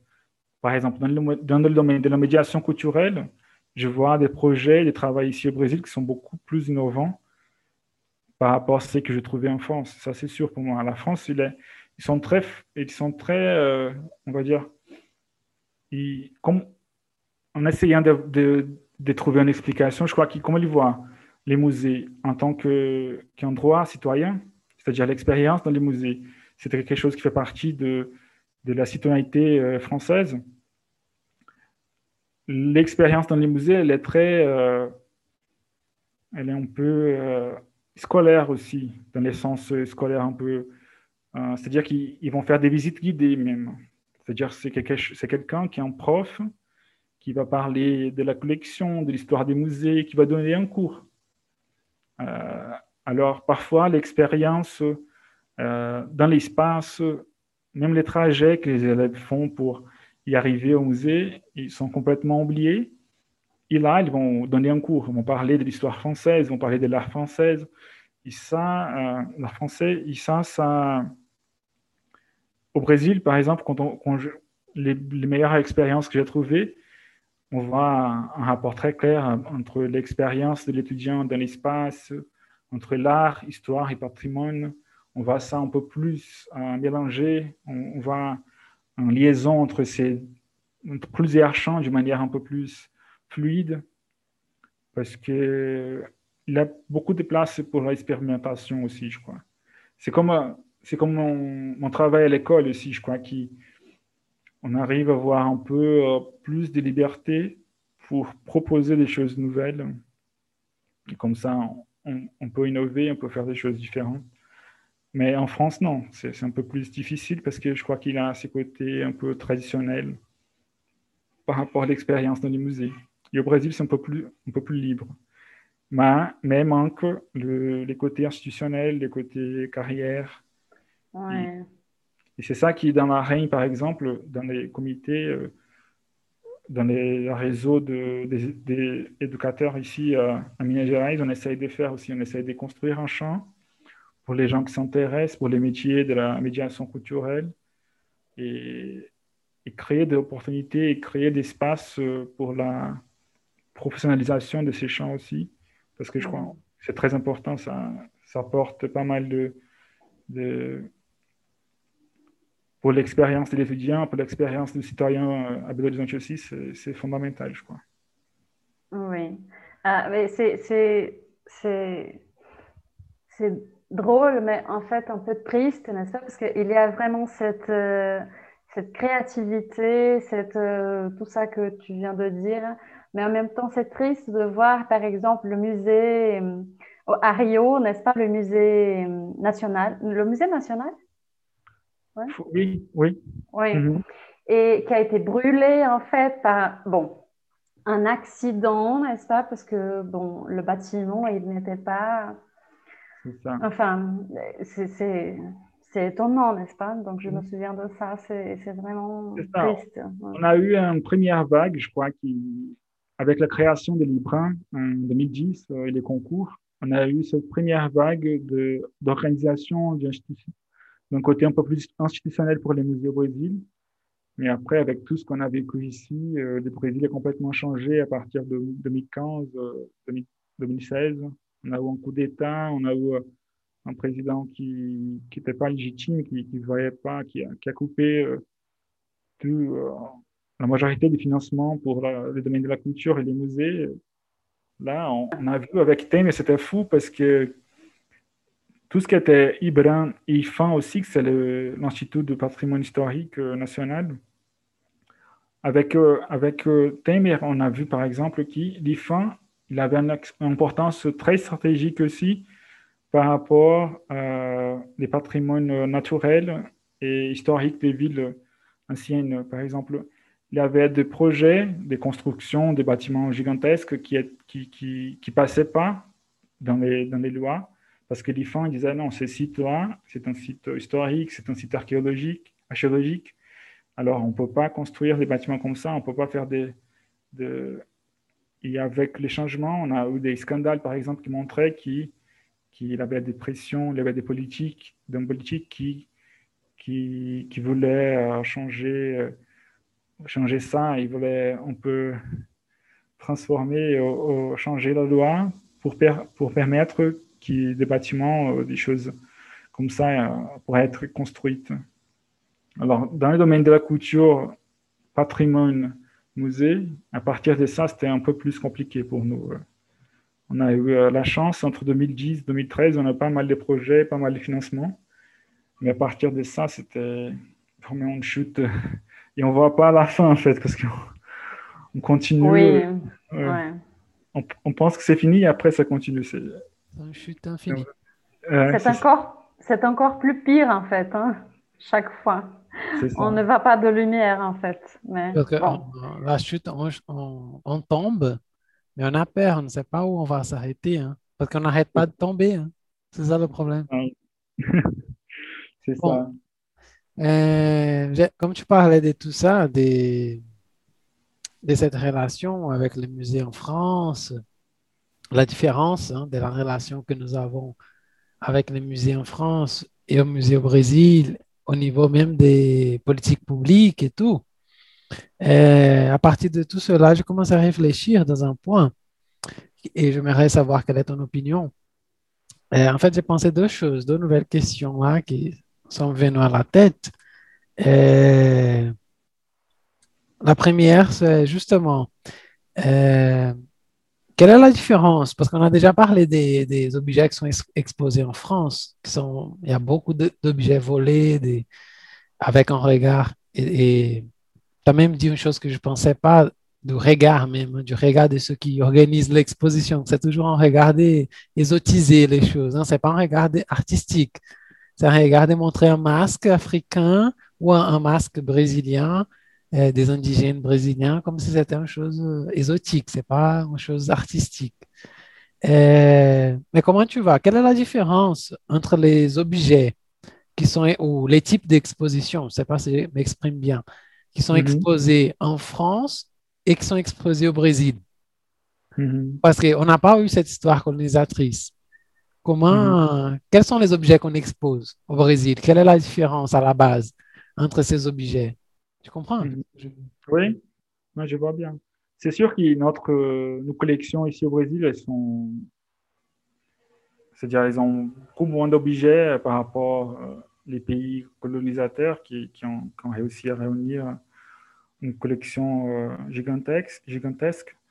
Mais au Brésil, on a, euh, je crois qu'on a des objets aussi qui, qui vont garder cette expérience coloniale aussi. C'est-à-dire que euh, on a, on a gardé la relation métropole-colonie, même euh, dans le territoire. C'est-à-dire que ce n'est pas une relation à distance, mais c'était quelque chose qui se passait ici dans les relations de jour à jour, dans les quotidiens. Et quand on parle des musées d'histoire, par exemple, au Brésil, la majorité des objets, la majorité de, des lettres, tout ce qui est de la culture matérielle, c'est lié euh, aux élites euh, économiques, aux élites euh, intellectuelles, on va dire. Et on a un grand vide par rapport euh, des autres cultures. Parce que, en fait, c'est ça. euh, C'était le, les administrateurs, les gens qui étaient là, liés à la colonie au pouvoir colonial, qui, qui étaient responsables pour enregistrer, pour garder. C'était, c'était à eux qu'il était possible de, de commander des peintures, de commander des. Donc, tout ce qui est histoire, c'est tout à fait lié au pouvoir au Brésil. Ça reste comme, comme un signe très fort. Quand on va en musée d'histoire, à Belo Horizonte, c'est un peu différent parce qu'on est en ville euh, assez jeune par rapport. On, a, on, est dans la, on, est, on, est, on est né dans la République déjà au Brésil. Mais d'autres villes, euh, elles gardent ça euh, avec une force qui est très intense aussi. C'est-à-dire que même au Brésil, en tant que colonie, les objets, la majorité des objets qu'on a, c'est lié à cette expérience et on a toujours, on a toujours la prévalence du regard de pouvoir, des, des gens qui sont au pouvoir. C'est-à-dire les gens qui sont les blancs, les hommes blancs et, et tout ça. On, a du mal et c'est ça qu'on essaye de faire. L'histoire orale, il était très important dans un moment au Brésil pour ça. On a des, des projets, euh, pas mal de projets liés par exemple au. Comment on dit ça? J'ai complètement. j'ai- Même en portugais, j'ai oublié les mots. Zumbi dos Palmares. Zumbi dos Palmares. Les quilombos. Oui, les quilombes. Par exemple, on a eu des, des projets qui. Parce que les, les quilombes, ils ont sa propre culture matérielle, c'est-à-dire ils ont des, des objets, des pratiques qui sont liés à, à, à l'histoire propre de la communauté. Mais ce n'est pas la même relation que les Blancs ont, ont eu aussi. Aussi c'est-à-dire que euh, les Portugais, euh, les responsables de la colonisation, et après les gens qui, qui, qui sont au pouvoir, ils ont le pouvoir aussi d'écrire la mémoire. C'est-à-dire qu'ils vont laisser pas mal de documents en montrant euh, leur place dans l'histoire. Et toutes les autres personnes sont, sont vues, sont lues à partir de ces regards aussi. C'est-à-dire quand on parle de la population euh, africaine euh, qui est, arrivée ici, euh, c'est toujours à partir du regard des, gens qui les achetaient, des gens qui, parfois prenaient des notes en parlant d'un certain esclave qui n'était pas obéissant, qui était, pas, un peu rebelle, tout ça. Et là, avec d'autres méthodologies, on essaye de trouver, euh, de montrer, de créer un peu la mémoire et, une, nouvelle, euh, une, nouvelle approche, euh, une nouvelle approche à partir de, ces communautés. C'est un peu compliqué, en fait. C'est vers l'histoire orale qui, avec Ousmane, euh, vous avez parlé de ça, l'importance des, des griots, de l'histoire de, cette, tradition qui a passé de père à, fils dans, la culture orale. Et, je crois que les, histori- les historiens aujourd'hui ont, pas mal de. On a réussi à trouver d'autres moyens de, de collecter des sources, de trouver d'autres types de collections possibles. C'est-à-dire que c'est pas se- seulement les collections matérielles liées au pouvoir, au en blanc, mais on arrive euh, quand même à trouver d'autres sources qui, qui, qui apportent un nouveau regard, qui apportent une nouvelle relation avec euh, les populations qui ont constitué le Brésil, en fait. Je sais qu'il y a un musée que c'est une exception euh, ici au Brésil, que c'est dans une ville. En fait, c'est un petit village très petit qui s'appelle Bacurau, n'est-ce pas? Là-bas, il y a un musée, hein, un bon musée en fait, un symbole. Ouais. C'est ça. Oui. Ouais, J'ai beaucoup aimé ça, l'importance du musée, ouais, l'importance de la mémoire et la possibilité de disparaître. C'est ça, ouais. Ouais. Parfois, les musées Ouais. d'histoire, elle est là pour ça aussi, pour, pour permettre qu'on ne va pas disparaître, qu'on ne soit pas disparu dans, dans le monde. Je crois que dans, dans, un, dans une logique liée au, au argent, à, à l'argent, au marché et tout ça, on peut facilement euh, faire disparaître une communauté. Et, et on fait ça euh, quand on, on va construire des barrages euh, pour la minération ou pour le- les usines d'énergie. Euh, on a pas mal de villes qui ont disparu, complètement disparu. Et, et c'est, assez violent, ça aussi. oui. Ouais. Il y a beaucoup, alors c'est ça, je crois que les musées, euh, l'importance des musées, elle est très, très forte dans les films parce qu'ils ils montrent ça. là. Les musées, ils permettent de, de garder. ils- ils- et dans les films, là, je crois que c'est un spoil pour les gens qui n'ont pas encore vu, mais la mémoire, les musées, il va, il va avoir en place euh, pratique de, de, de tournage de l'histoire aussi. Ça, ça a tourné à partir de la collection du musée. euh, C'est-à-dire que Mhm. les collections sont aussi importantes au présent, pas seulement pour voir les passés. Ouais. Oui, bon, je vais faire un commentaire. Bon, c'est pas exactement une question, mais un commentaire. Quand j'ai lu K- Krenak, en fait, euh, Ailton Krenak, n'est-ce pas, que c'était ma première indication, n'est-ce pas, au podcast, j'ai commencé à, enfin, tout ce que je pensais dans ma vie, j'ai commencé à me remettre en question, en fait. Et quelquefois, je, bon, je sais que c'est je sais que je dois aller avec calme, n'est-ce pas? Je, sais que je dois avoir du calme, mais quelquefois aussi, ça me fait penser que, par exemple, à Bacurau, l'existence du musée, c'est une, euh, c'est pas, c'est pas un musée en fait pour, euh, c'est un musée qu'il y a, c'est un espace de mémoire et aussi d'affection et aussi de Bon, il y a une, il y a en fait un, un pourquoi, n'est-ce pas? Mais quelquefois, ça me fait penser à, par exemple, les, la relation, le- l'envie de garder, quelquefois, ça n'a pas de sens pour les personnes qui vivent. Ouais? Donc, c'est une idée très, je sais pas, occidentale et Oui. aussi capitaliste, et aussi du et- marché. ouais. Et aussi, tu vois, parce que, bon, euh, ouais. Ouais, on peut voir ça comme on- après, euh, quand on va euh, entendre toute la, conversation là, on va voir quels sont les. Mais je crois que ça, c'est une question très importante. C'est très. Ça, ça indique un peu les rôles des musées, euh, l'importance des musées.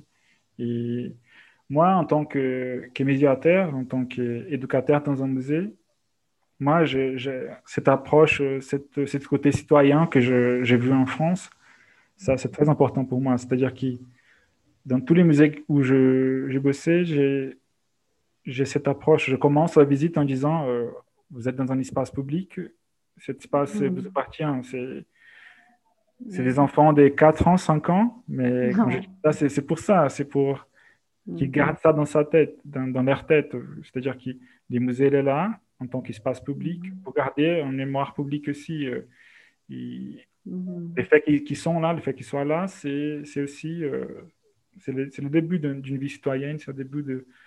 Parce que sans, sans culture, sans mémoire, on... Ouais. c'est rien, on n'a rien en fait. Ouais, c'est vrai. Oui, et justement, c'est exactement ce point de cette dernière phrase que j'aimerais poser ma- la deuxième question qui m'est venue à la tête, qui est toujours quand j'ai faisais mes, mes excursions à l'école pour visiter des musées, même des musées ouverts nous avons au Brésil, ou par exemple Ouro Preto, que c'est un grand musée à Minas Gerais de l'esclavage et tout. Une chose qui m'interpellait, euh, je pense qu'on a... Parce que, quand- euh, en fait, pour raconter ça, quand je suis allé en France, j'ai vu, j'ai visité beaucoup de musées qui racontaient l'histoire des, des Français. Mais ils avaient un, comme un, plaisir, un grand honneur de raconter leur histoire. Donc, ils vont montrer même les vêtements qu'ils portaient à l'époque, des Moyen Âge et les blasons que l'aristocratie utilisait, même s'ils ont fait des choses terribles pour l'humanité, ils ont un grand honneur de montrer tout ça. Mais quand on va dans des musées qui va parler d'esclavage ici au Brésil, c'est comme si on avait honte et de montrer qu'on est un pays construit à partir de l'esclavage.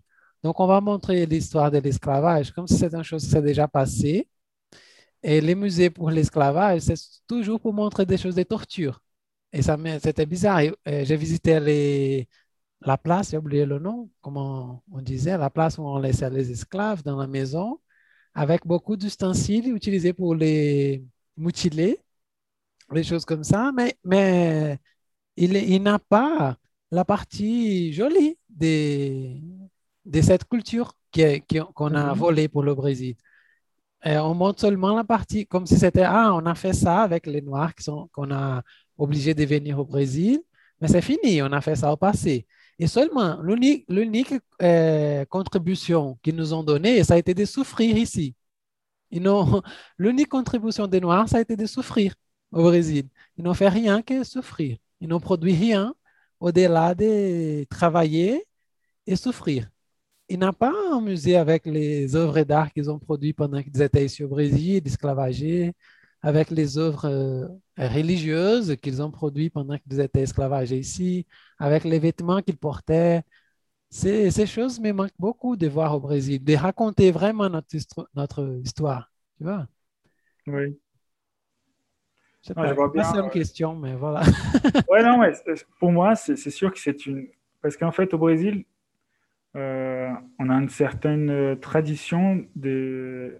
Là, ça, ça, c'est dans la culture courante, c'est-à-dire qu'on on va essayer d'oublier un peu par- la partie qui est liée au conflit, c'est-à-dire la l'idée qu'on est né d'une d'une assemblage des différentes races, euh, des différents peuples qui qui en est un peu les résultats d'une relation harmonieuse.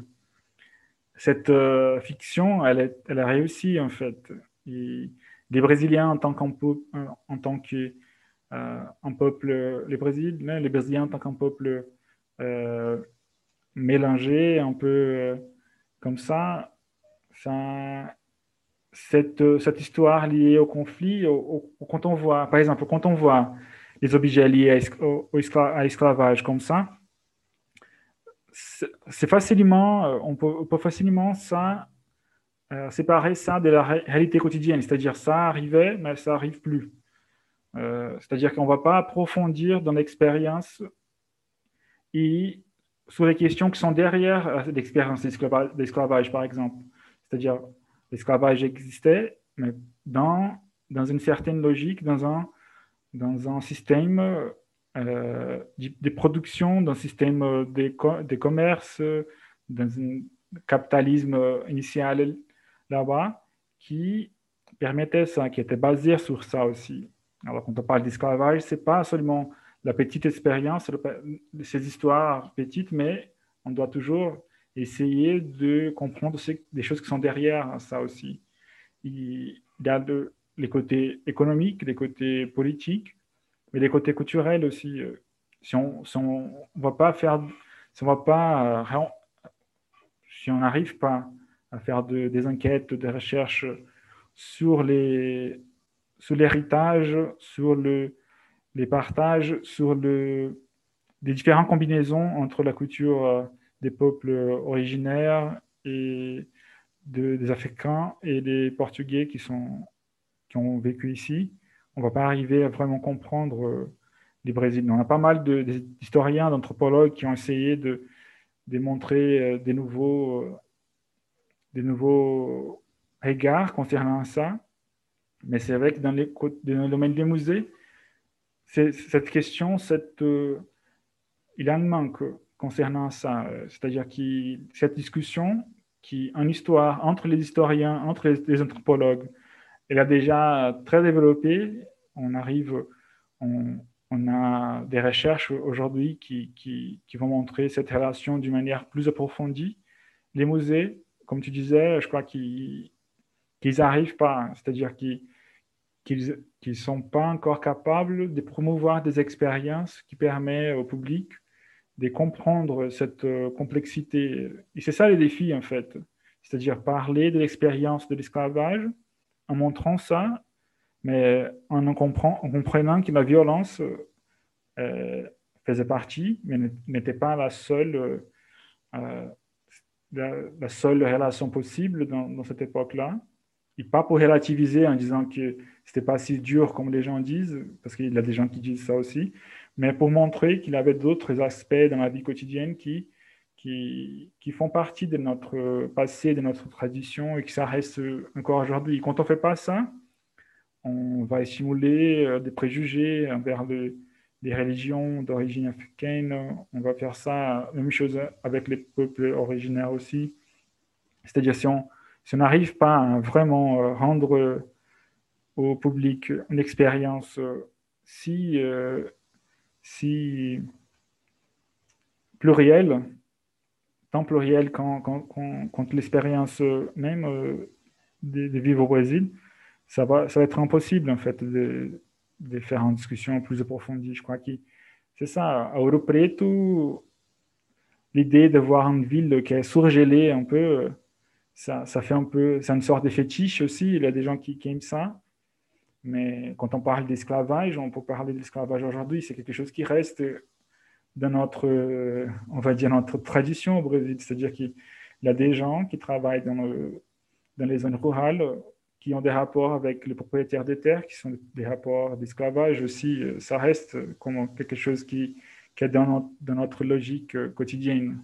Même si, si ce n'est pas dans les centres-villes qui ont aussi d'autres relations de travail un peu, qui on peut, on peut faire des parallèles. Mais surtout dans, les zones rurales, ça, reste encore comme, comme expérience. tous les préjugés qui sont liés à ça, ils restent encore aussi. Et je crois que c'est ça, tu as, bien compris, je crois. Que les rôles des musées, c'est ça. Si les profs d'histoire, par exemple, il a deux cours par semaine, parfois trois cours, et, trois cours il n'arrive pas à, à aborder, à parler tout ça avec ses élèves.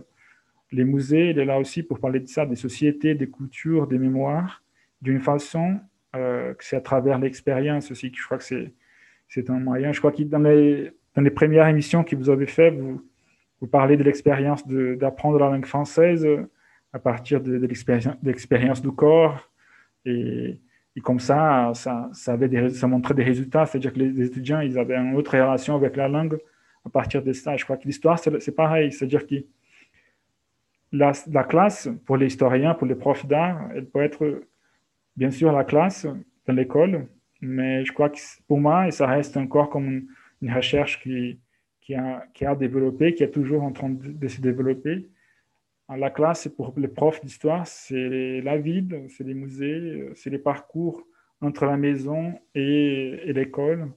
C'est-à-dire, on a, on a plusieurs pistes, on a des traces, on a des documents qui sont pas seulement aux archives, au musée, mais qui, sont là, qui sont dans notre manière de parler, des, expressions qui restent encore, des préjugés qu'on voit dans les jours. C'est ça, euh, les musées doivent, les nouvelles expos qui, vont se présenter au futur là, il faut qu'ils s'interrogent sur ça aussi, euh, sur les, comment on peut parler des choses euh, très difficiles comme, comme cela et promouvoir une expérience qui va, que la personne, qu'elle finit un parcours d'exposition elle va sentir comme si, ah là, j'ai appris quelque chose, c'est différent. C'était pas seulement d'une collection de des curiosités, mais j'ai fait un schéma qui m'a montré que l'expérience que j'ai vue aujourd'hui, elle a un rapport avec euh, l'histoire de ma ville, l'histoire de mon pays. Je crois que c'est ça, oui. Ah, parfait. Euh... C'est bon d'écouter ça, en fait. ouais, on essaye. Moi, hein.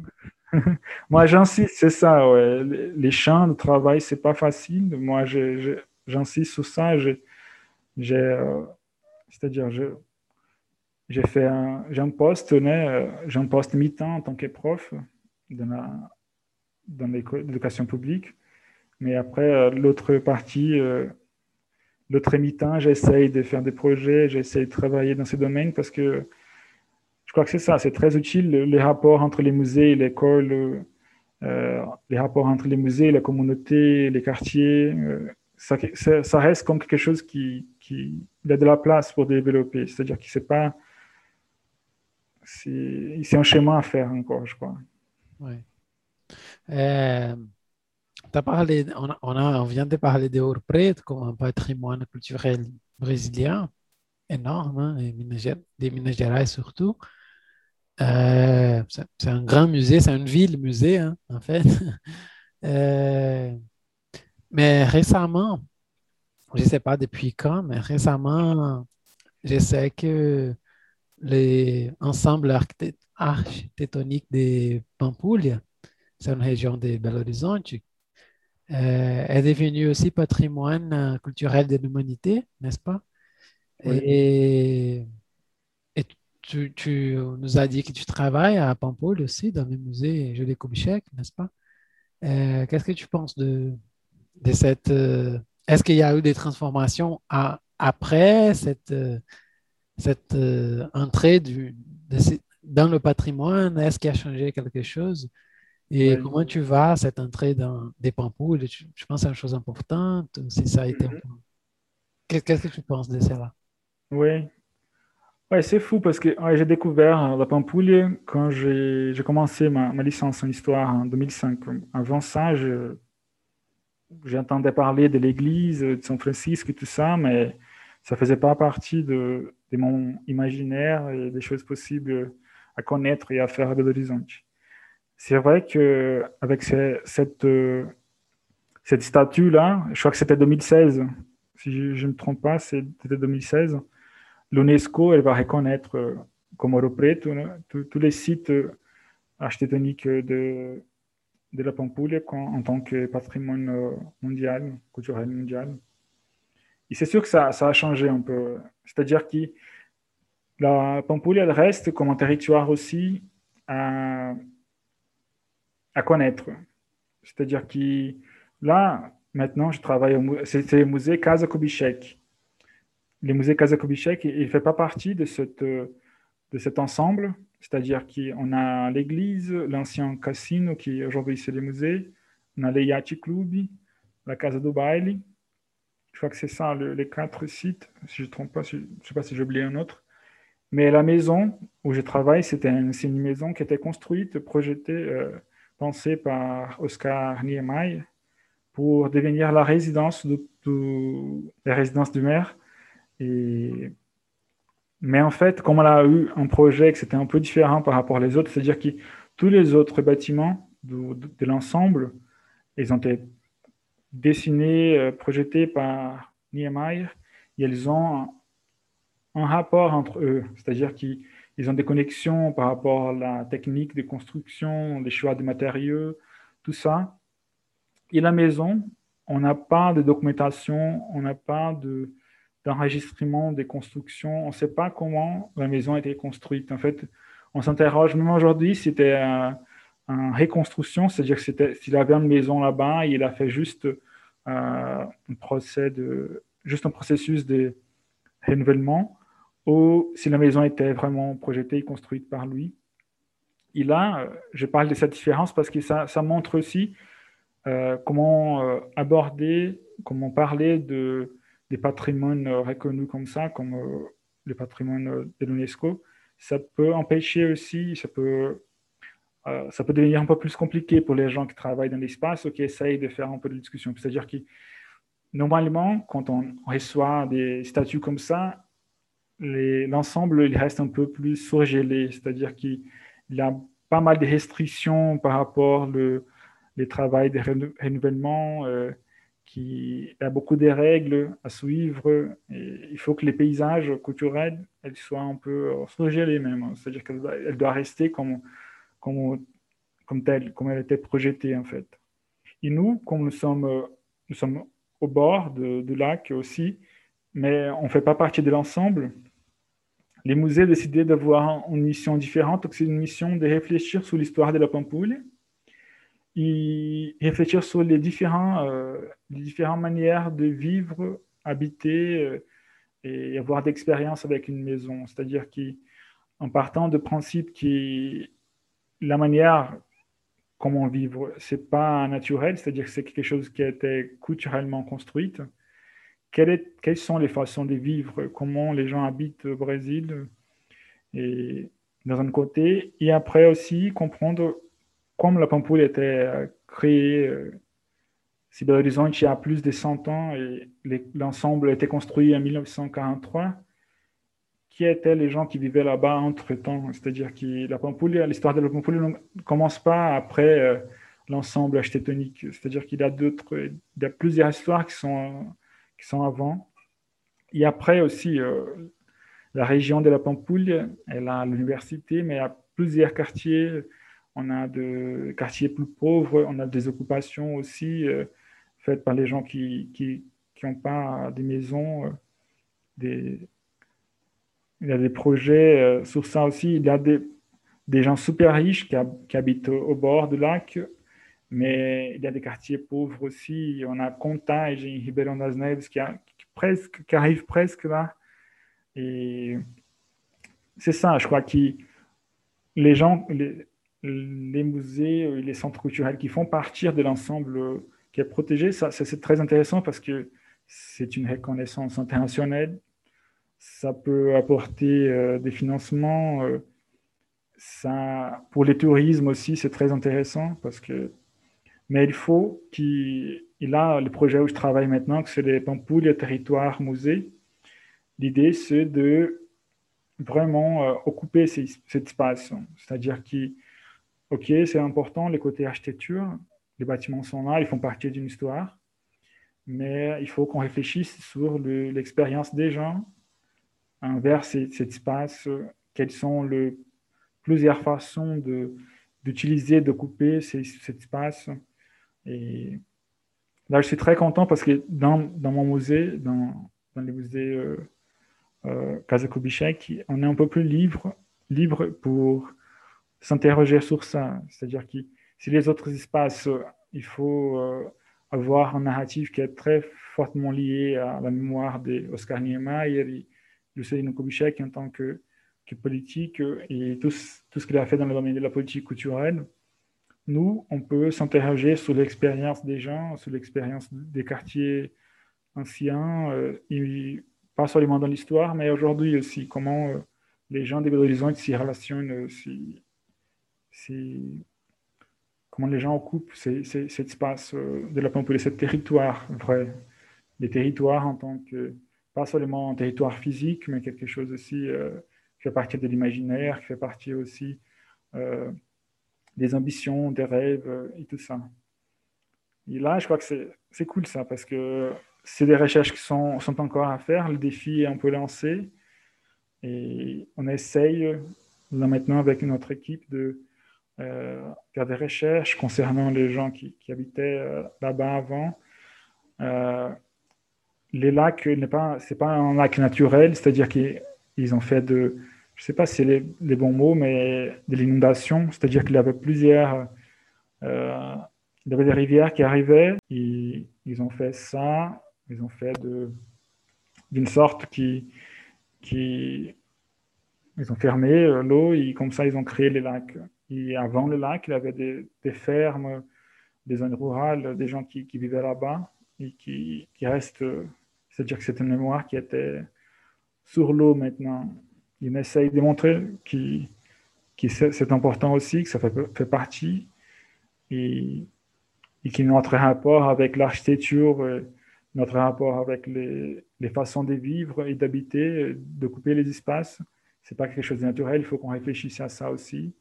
Euh, Ça parle du corps, ça parle de, la couture, de même les choses qu'on tr- on trouve qui sont, évidentes, la manière d'être assise, d'être à la table, toutes les choses qui sont des gestes du quotidien. On essaye de, réfléchir sur ça je crois que ça va être... C'est un, peu méconnu en fait, les musées. Je crois que les, il fait pas partie du, circuit, traditionnel de Belo. Mais j'ai l'espoir que à partir de l'année prochaine, parce que peut-être qu'on va ouvrir au public, même avec la pandémie là. Mais je crois que surtout en 2022, on va pouvoir recevoir de- des visiteurs et ça va être euh, super intéressant. Mhm. Ah, c'est super intéressant ce que tu viens de dire en fait parce que la construction d'une métropole, d'un grand, d'une grande ville en fait, c'est une, euh, une violence après l'autre en fait, hein, parce que si on pense par exemple, je ne sais pas si, si vous avez déjà vu, mais les rivières, rivières ou fleuves, je ne sais pas, mais qui avaient ici à Belo Horizonte, n'est-ce pas, comme Arrudas, il y avait plusieurs autres. Donc, il y a l'avenue Prudente de Moraes, c'était une autre aussi. Donc, euh, ils ont fait, il y a un moment spécifique, je ne sais pas qui, mais la personne importante, responsable pour euh, la ville, elle a décidé de, de, enfin, de taper, en fait. hein.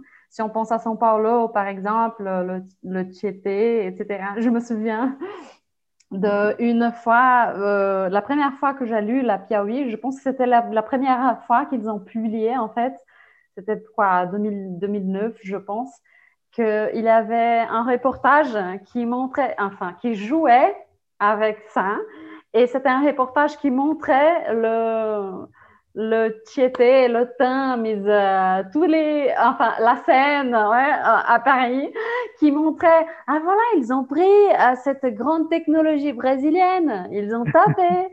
Et donc, c'était, quand j'ai vu ça, je, oh, c'est pas vrai, mais c'était quoi? Ils rigolaient en fait, c'était pas vrai, mais c'est super intéressant. Ouais, c'est fou parce que quand, quand, ils ont, quand ils ont choisi Belo Horizonte pour devenir la nouvelle euh, capitale de, de Minas, la, les choix de site, c'était basé surtout sur l'abondance euh, de l'eau. C'est-à-dire qu'il y avait plein de, comme vous avez dit, euh, les fleuves, les rivières un peu partout. Et après, notre expérience d'occupation euh, des vivres, euh, la ville, c'est toujours en cachant euh, cette relation avec l'eau. C'est fou, ça. Ouais. C'est vrai que Belo Horizonte, elle pourrait être une ville encore plus belle euh, si on, si on avait une relation euh, plus harmonique avec euh, l'eau. C'est sûr, ça. Il n'y a pas on laisser ça, en fait. Quand on fait quelque chose comme ça, on va créer un barrage. C'est c'est pas naturel non plus. Et c'est ça, au bout de 20 ans, 30 ans, c'est très compliqué là-bas. Ça, Ouais. ça sent super mal et Ouais. il n'y a pas une vie naturelle, euh, c'est-à-dire les poissons qui sont là sont des poissons très résistants parce qu'ils n'ont pas besoin, Ouais. beaucoup, pas, pas beaucoup, euh, n'ont pas besoin d'oxygène, euh, oxygène comme, comme les autres. Et c'est pas naturel, c'est ça, ça, ça cache, ouais, ça. En fait, l'eau est tout, n'est-ce pas? Enfin, le, euh, l'écosystème, en fait, les arbres et tout ça, n'est-ce pas? Noël Rose, il est venu vivre à Belo Horizonte, n'est-ce pas? Parce que c'était un, une ville, enfin, qu'il avait un bon, c'était bien pour respirer, c'était pour, euh, enfin, Oui. traiter la maladie, etc. C'était un, un ville le- jardin, ouais. C'était- C'était la Oui. ville jardin.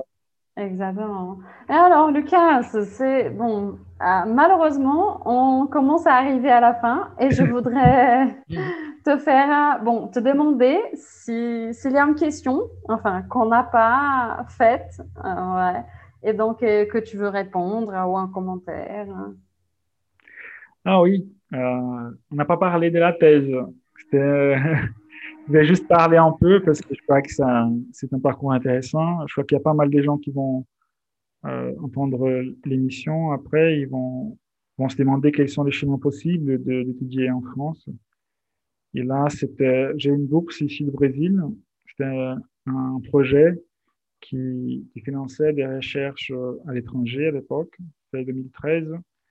Et malheureusement, aujourd'hui, euh, il existe, euh, on va dire, je n'oserais pas dire qu'il n'existe plus, mais c'est moins, c'est moins fort, c'est quelque chose qui, qui presque, presque n'existe plus. Comment il s'appelle déjà? Je n'ai pas compris. C'est les doctorats pleins à l'étranger. Ah. C'est-à-dire que c'est un financement euh, de la CAPES. C'est un doctorat plein à l'étranger. Qui était, c'était un projet euh, qui, qui donnait des bourses aux chercheurs dans les domaines, euh, on va dire, peu développés au Brésil. C'est-à-dire, dans le domaine de l'histoire, c'est compliqué, mais j'ai trouvé euh, euh, un schéma que c'était parler de l'histoire de l'art et des musées. C'est un domaine euh, qui, qui, qui la CAPES considère un peu euh, pas complètement développé au Brésil. Comme ça, j'ai réussi à avoir la bourse. Et je crois que c'est un schéma intéressant pour, pour, les gens aussi. Je crois qu'au bout d'un an en France, je, je voulais un peu changer mon sujet de thèse. C'est vrai que l'expérience des recherches, elle, va amener à d'autres schémas. Mais c'est important aussi de faire de, ces choix, faire des projets comme ça aussi, euh, essayer de trouver euh, des moyens. euh, parce que ouais, je crois qu'au Brésil, on a une formation très forte dans la licence. Je crois qu'un chercheur brésilien, il peut facilement arriver dans un autre pays et être bien placé dans le domaine de côté intellectuel, euh, professionnel et tout ça. Je voulais juste dire ça, en fait, pour les gens qui, qui, qui ont envie d'étudier là-bas, en France, au Canada, en Belgique aussi, euh, même en Afrique aussi, au Sénégal. Euh, il y a pas mal d'opportunités. Et, et en temps- je crois que la langue française permet à ça aussi. euh. Je crois que ça, ça m'a ouvert un peu les, les mondes, ça m'a ouvert. J'ai toujours rêvé d'être fluent, de parler notre langue. Je- Même quand j'étais petit, j'ai trouvé ça génial. Je trouvais ça super cool de parler portugais, mais parler aussi une autre langue. Et le français, c'est super intéressant parce que il ouvre des opportunités dans d'autres pays, c'est sûr, mais il y a toujours l'apprentissage de la langue d'un côté culture, un côté littérature, art qui, qui ça pas mal de références aussi. Même si la personne euh, vient d'autres dans un autre domaine, je crois que ça peut être cool d'apprendre la langue et d'avoir des, ex- des expériences comme ça à l'étranger aussi. Ah, c'est parfait. Très, très cool. Euh, Bon, ça a été parfait. hein. J'ai beaucoup aimé de, t'écouter. J'ai posé plein de questions parce que j'étais vraiment curieux à propos de beaucoup de choses. Euh, Mais comme d'habitude, bon, on doit finir un jour. hein. Et d'habitude, à la fin, on pose la question que c'est, Lucas, qu'est-ce qui va avec euh, ton pain aujourd'hui? Comment tu vas farcir notre pain pour, pour nos auditeurs et pour moi et Louisa aussi? hein? Oui. Ah, pour, moi, c'est un plaisir d'être là avec vous. Euh, C'était génial. J'ai beaucoup aimé aussi. J'adore cette question aussi. Je crois que c'est intéressant. C'est comme ça qu'on apprend des choses aussi, euh, à partir de l'expérience de- des autres. Et, moi, je crois que j'ai la recommandation, c'était peut-être euh, Euh, visiter les musées ici à Belo Horizonte, on a plein de musées. Alors, surtout connaître, pour les gens qui, nous entendent là, connaître les projets Pampoule, le territoire musée, Pampoule, le territoire museus. Euh, je commence à travailler, c'est un projet très intéressant et je crois que les musées du territoire Pampoule sont encore hein, méconnus. méconnus et ça peut être intéressant pour les gens. On a un site internet, si vous tapez Pampoule, le territoire museus, vous, allez trouver, euh, c'est facile. Et après, on a plein de... Parce qu'on n'a pas eu d'expérience avec le public directement, les musées sont fermés depuis, depuis des mois et on a essayé de faire toute une programmation avec des vidéos et des activités virtuelles en parlant un peu de, l'histoire, mais aussi en faisant, des activités pratiques euh, ouvertes à tout public, c'est-à-dire que c'est cool pour les enfants et les adultes aussi.